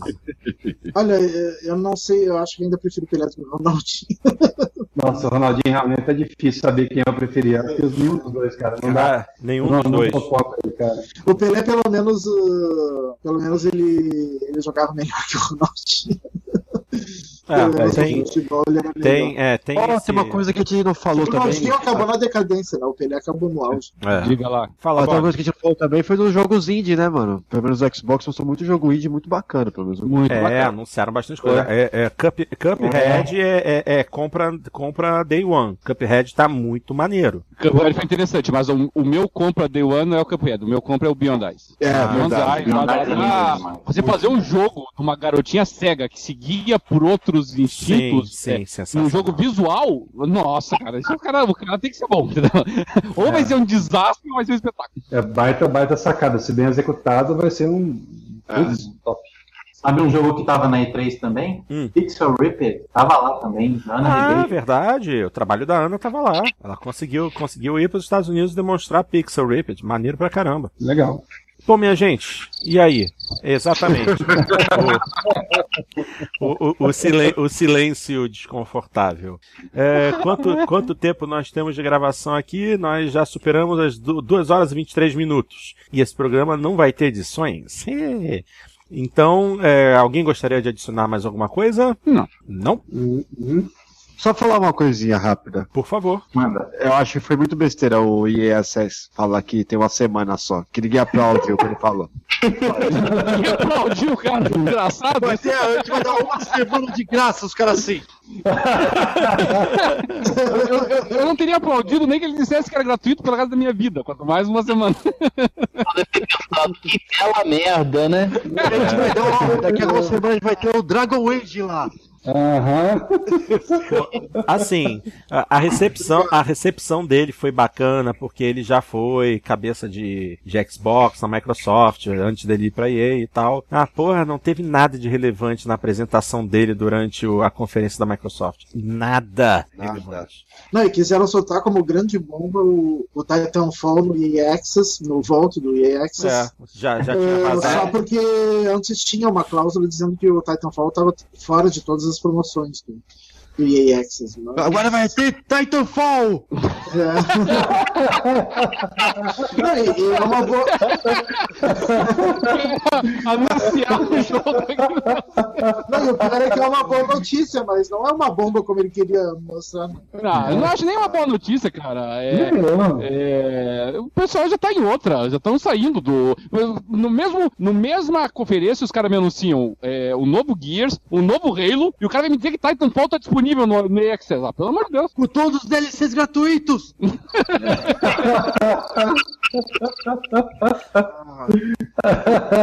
É, cara, triste. Triste, triste, triste, triste. Vergonha alheia do, do Peter Moore. Tadinho. Tadinho, não tem pena nenhuma ali, não, cara. Ah, eu fiquei, ah, eu fiquei com. Não, mas eu fiquei com dó do, do Uncharted ter travado no começo também. Fiquei com dó. Ah, foi pena mesmo. Apesar que Ah. eu pensei que era fazer a parte do show, mas eu fiquei com dó. Agora A é Sony, mas a Sony tem- feito, tem feito uma dessas em quase todas as últimas E3. né? Pois Sempre é. tem alguma coisa que não funciona. Agora, Pois gente. é, mas assim, eu tive a sensação, acho que foi mesmo, parece que soltaram o vídeo na segunda, né? Não, não, não, não. É, saiu a explicação no Kotaku. O que aconteceu? É, tinham vários PlayStation 4 conectados ao, ao telão com os jogos. E justamente no momento em que foi rolar a apresentação do Uncharted, o cara da Naughty Dog pegou o controle errado. Ah, que azar, caralho. Olha a merda. Ele pegou o controle errado. Pegaram, pegou, pegou o outro controle, também não, não mexeu com a tela, até que assim, né? até que, é esse. É, até que ele foi ele foi para mais Vamos nós. cara.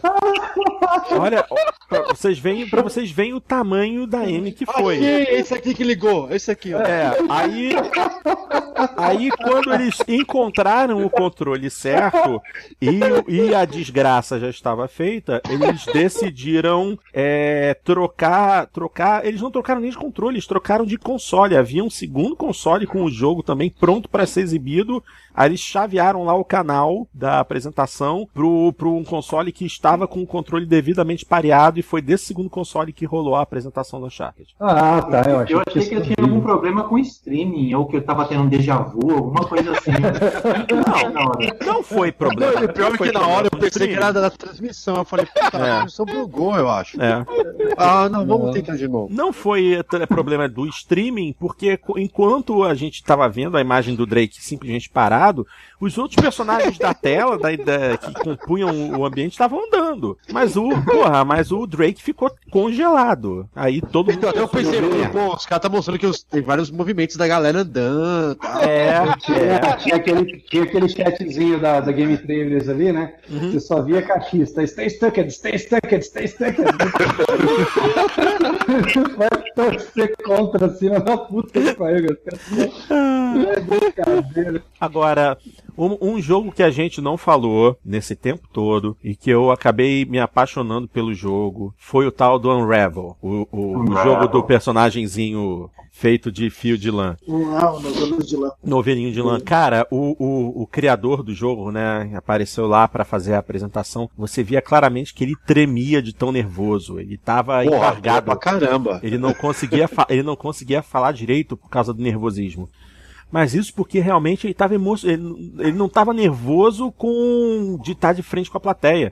Ele tava, eh, ele não estava acreditando que ele estava na, na frente da plateia para mostrar a arte dele. Porque aquilo ali que ele Não, mostrou isso é muito legal. foi arte, cara. Foi arte mesmo. Ele tava emocionado demais. Ele tava muito emocionado. E a apresentação foi bacana. A premissa do jogo é bacana pra caramba. De você poder usar o, o fiozinho do novelo como ferramenta pra poder superar as dificuldades, pra poder passar pelas, pelas dificuldades. Pô, assim, esse aí é um que vou tá, daqui pra frente vou estar acompanhando muito mais de perto.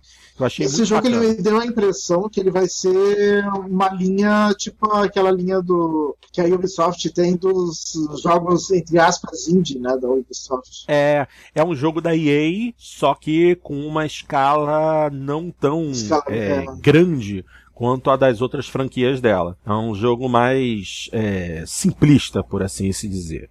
Um jogo mais- de foda, acesso é. mais fácil. É, mas É achei... aquele. Mínimo eles devem Aquela chegar pro caneta- cara e falar assim, ó, se você fizer, a gente publica. Aí o cara tem que ter a responsa de fazer o jogo. É. E pior que você ficava feliz quando o cara tava apresentando lá e tal. Apesar que eu fiquei, em qualquer momento, ficava pensando assim, cara, esse bicho podia muito bem, sabe, enforcar o Yoshi de pano lá também, saca? Fazer um crossover dos dois assim, ó. e aquele bichinho lá, muito louco aquele bichinho. tá É gostando. verdade. Aliás, isso que é engraçado, né, meu? Um jogo mó bonito, porque os caras, sei lá, do Nintendo podia fazer um aquele Yoshizinho lá de pano também, um bonitinho também, saca? Ah, É, tem o, Kirby, tem o Kirby, né? Kirby Epic Yarn. Epic Yarn. É. Ah, E pra terminar a gente podia falar da, do que, que sentiu falta na E3, né? Eu senti falta do novo jogo da Criterion. Pô, você tirou as palavras da minha boca. Eu, já, eu tava pensando nisso. De tudo aquilo que a gente já viu ano passado, é, que tava prometido. é, cadê a Criterion? Cadê aquele jogo de esportes radicais da Criterion que eles falaram que era o jogo que eles mais tinham vontade de trabalhar? Cadê? Não tem. Não, não deu certo. Desculpa aí, time. Muito chato. Porque. Aquele que explodiu tudo. É, a gente esperava, a gente esperava, né? Porque tá fazendo falta um título da Criterion. A gente queria um Burnout. Mas uma parte da Criterion se tornou Ghost Games para fazer Need for Speed e quem ficou decidiu inventar uma coisa completamente diferente. É, sumiu. Que pelo menos tivessem mostrado que resolveram inventar. Exatamente, exatamente. Ó, eu senti falta de um God of War, cara. Eu sei que elas lançaram em 2019, mas eu senti falta do God of War. É, eles têm uma, uma God of War Collection pra sair agora, pro Play 4, né? Mas isso não é, não é motivo. É, E talvez fosse cedo demais pra eles mostrarem alguma coisa específica de God of War pra Play 4. Ah, mas o teaserzinho, só pra falar que vai ter, que nem eles sempre fazem, sabe? Pelo menos um pouquinho. É que eu sou fã do personagem. Mostrou o teaser agora para o jogo chegar em 2020, né? Isso, é. Mas é, eles estão eles estão investindo muito ainda no Uncharted e no agora no Last Guardian, né? Então acho que eles estão guardando essa ficha. Exatamente. Bom, minha gente. Estão é, guardando porque estão cheios de lançamentos pra esse fim de ano. é, cheio de- Não ia caber. Aliás, nem falaram de Metal Gear também, né? É, Metal Gear vai falar. Nenhuma, né? Será que é pela treta do Kojima? Talvez. É exatamente por causa da treta do Kojima. A gente sabe que o jogo vai sair, agora vai sair em setembro, tá tudo certo. Houve um último trailer, foi exibido um último trailer é, antes mesmo do início da, da E3. A Konami liberou o vídeo e basicamente é isso. A gente sabe que vai ter um jogo do Kojima aí e mais nada. A gente não sabe pra onde é que ele vai, a gente já sabe que ele não é mais é, diretamente empregado pela Konami. O que o futuro aguarda, o que o futuro reserva pra ele, ninguém sabe. E aparentemente Aliás, não tinha, Metal teve Gear nada da Konami também, né? É, Konami, mostra, Konami tem o quê? Metal Gear, Pro Evolution Soccer e mais o quê? Zaz. Joguinho de celular. É, joguinho de celular, né? Que, é, que esse é o meu grande mercado pra eles, né? Fazer o quê? Ô, ô, Pirata Alma Negra? Yar! Yar! VR. Yar! Yar! Ai, ai. O Pirata Alma Negra tá engraçado. Coisas que só quem tá acompanhando a gente através. acompanhando nosso Hangout tá conseguindo ver. O É vantagem, né? Incentivo para as pessoas acompanharem na próxima, né? Em vídeo. Exatamente, exatamente. Quem acompanhar a próxima vai ver o, o Pirata Programed. Aliás, parabéns para as pessoas que estão até agora. É verdade, porque já, já, já estamos caminhando para uma da manhã, então acho que já, já, já, já, até, já até passamos do, do, nosso, do nosso Prime, né? Já, pula, já pulamos o tubarão. Sim. Então, É, para quem aguentou a gente até agora, eu acho que talvez uma experiência mais é, gratificante depois, já que gostou, talvez é, vela acesa com cera quente jogada na pele é bom também, chicotada também pode ser interessante. né? Então, Ai meu Deus do céu. Ai meu Deus do céu. É nesse nível mesmo. Galera do stream aí, a gente tem aqui um código aqui, ó, para resgatar o seu Gran Turismo 7. Caraca. a gente vai mandar tela. estimado. Ah, aí, pe- aí pegou pesado. Acho que é hora de dizer adeus. É hora de. Ah, só, só mais uma coisinha. ah, vocês notaram que umas coisas se inverteram em relação à E3 do ano passado para a E3 esse ano? Na E3 do ano passado, ah, quem assistiu a conferência da Sony, logo depois da conferência da Sony, podia baixar a demo do PT, que é o, o Silent Hills, que, que foi cancelado, e o beta do, do Battlefield Hardline. Esse ano não, não, não, não teve nada para baixar no festival depois da conferência da, da, Sony. E depois da conferência da Microsoft, tinha esperando lá o beta do Guias e, e a retrocompatibilidade. Exatamente. É verdade. As coisas se inverteram. Esse ano eu acho que a Microsoft, nesse ponto, esteve mais preparada. Aprendeu com os erros do ano passado, do ano retrasado em especial, se preparou melhor e fez uma apresentação muito e bacana. E a Sony meio acomodada, né? É, tá, a Sony tá, veio acomodada com, com o sucesso do PlayStation 4, com um enorme número de vendas. E, dá, deu e a Nintendo não tá nem aí. a Nintendo, cara, a Nintendo é a Nintendo. Ela não quer concorrer com ninguém, ela quer fazer do jeito dela. Deixa eles fazerem do jeito deles. Eles conseguiram aumentar o número de vendas do Wii U, ou seja, ainda há esperança. Mas o, ano que vem eu acho que a, a Nintendo é capaz de voltar para E3 para apresentar o novo console. É, existe essa grande possibilidade. Existe mesmo. O NX pode ser a, a, a o retorno da Nintendo a, as grandes apresentações. Que eles já fizeram. Né? Ou, Lembra da apresentação? Não, né? Ou não, mas vocês lembram a apresentação do, do Nintendo 3DS? Como é que foi concorrida? Sim, sim. Pô, eles precisavam de alguma coisa de novo nesse nível para tentar retornar um pouco da relevância, né? Que hoje Nintendo só é relevante, relevante mesmo com um console portátil. O Wii U se recuperou um pouco, mas ainda está muito longe de ser alguma coisa grandiosa. Vamos ver. É, eles vão. Essa ideia de lançar um intermediário, né? Quer dizer, esperar os outros para a tecnologia ficar mais barata, ela conseguir entrar com uma coisa com poder computacional mais ou menos semelhante, pode ser que realmente seja a tábua de salvação. Porque se essa falhar, meu amigo, eu acho que a gente vai ver o último console da Nintendo, viu, bicho? Hum, é bem nesse nível mesmo. É bem nesse nível mesmo. O próximo vai ter que ser o produto, porque se não for, eles vão estar em maus lençóis de verdade. É, e não só um produto bom de hardware, né? A questão de rede também, que é um. Não ah, adianta. Mas aí, mas aí eles vão ter que repensar a rede toda. Eles vão ter que repensar. Pois é, porque não, não adianta ter o melhor hardware se eles estão tão distantes assim de PSN e, e live, cara. Exatamente. né? É verdade. Ok, gente, vamos encerrar porque tá tarde mesmo. Vamos fazer um encerramento padrão, obviamente, porque estamos gravando podcast também. Vamos lá. Minha gente, estão. É, exatamente, é hora de dar tchau. Daniel é fogo. tá rápido, tá. Tá rápido. É. Pois bem, gente, vamos chegando então ao final de mais uma edição do Jogando Papo. Obviamente, é hora de fazer o nosso jabá. Começando pelo PXB, a maior comunidade brasileira de Xbox, um dos lares do Jogando Papo e um dos melhores, se não o melhor fórum para tudo a respeito de videogames hoje. Não tem conta? É muito fácil, cria a sua. Já tem? Show de bola. Dá uma chegada lá na seção de podcast e deixa seu comentário a respeito do programa. A gente está sempre lendo, viu? Vamos falar. Ah, não, claro. Como é que eu vou continuar sem dar o endereço? www.pxb.net.br. Vamos falar também a respeito dos nossos parceiros do Renegados Cast, um podcast cheio de energia feito para agradar os fãs da zoeira. Vai lá no www.renegadoscast.com. Que aliás tem um representante aqui, né? Exatamente. Eu tô, tô fazendo o jabá justamente pro Bob. Ele já tá aqui e a gente já vai fazendo o jabá. Mas é que tá. Agora é reviravolta, eu não tô mais lá. Só bomba! Bomba! Chupa E3! Jogando papo, dando furo. Jogando papo, dando furo. Não, mas eu recomendo, mesmo assim, eu recomendo Renegado, assim. Pode fazer Renegados. Apesar que agora todo mundo freak. mundofreak.com.br. Ah, viu? Então a gente já faz o, o jabá do Mundo Freak, viu? mundofreak.com.br. Tá Show de bola. E vamos falar também dos nossos amigos da Torre dos Gurus um site com tudo que o público geek nerd também busca, além de podcasts muito divertidos. Então, visitem a torre www.torredosgurus.com.br. Por fim, não deixem de enviar suas mensagens, dicas e sugestões para o nosso correio eletrônico o, da, o, o ih, ó, já ia falar www, esse é o nosso endereço, é o nosso site. Nosso endereço eletrônico, o jogandopapo, arroba jogandopapo.com.br. Se vocês quiserem ouvir a própria voz, mandem um e-mailzinho com aquele anexo, arquivinho MP3 de 3 minutos, e vocês vão ouvir sua própria voz no programa, tá bom?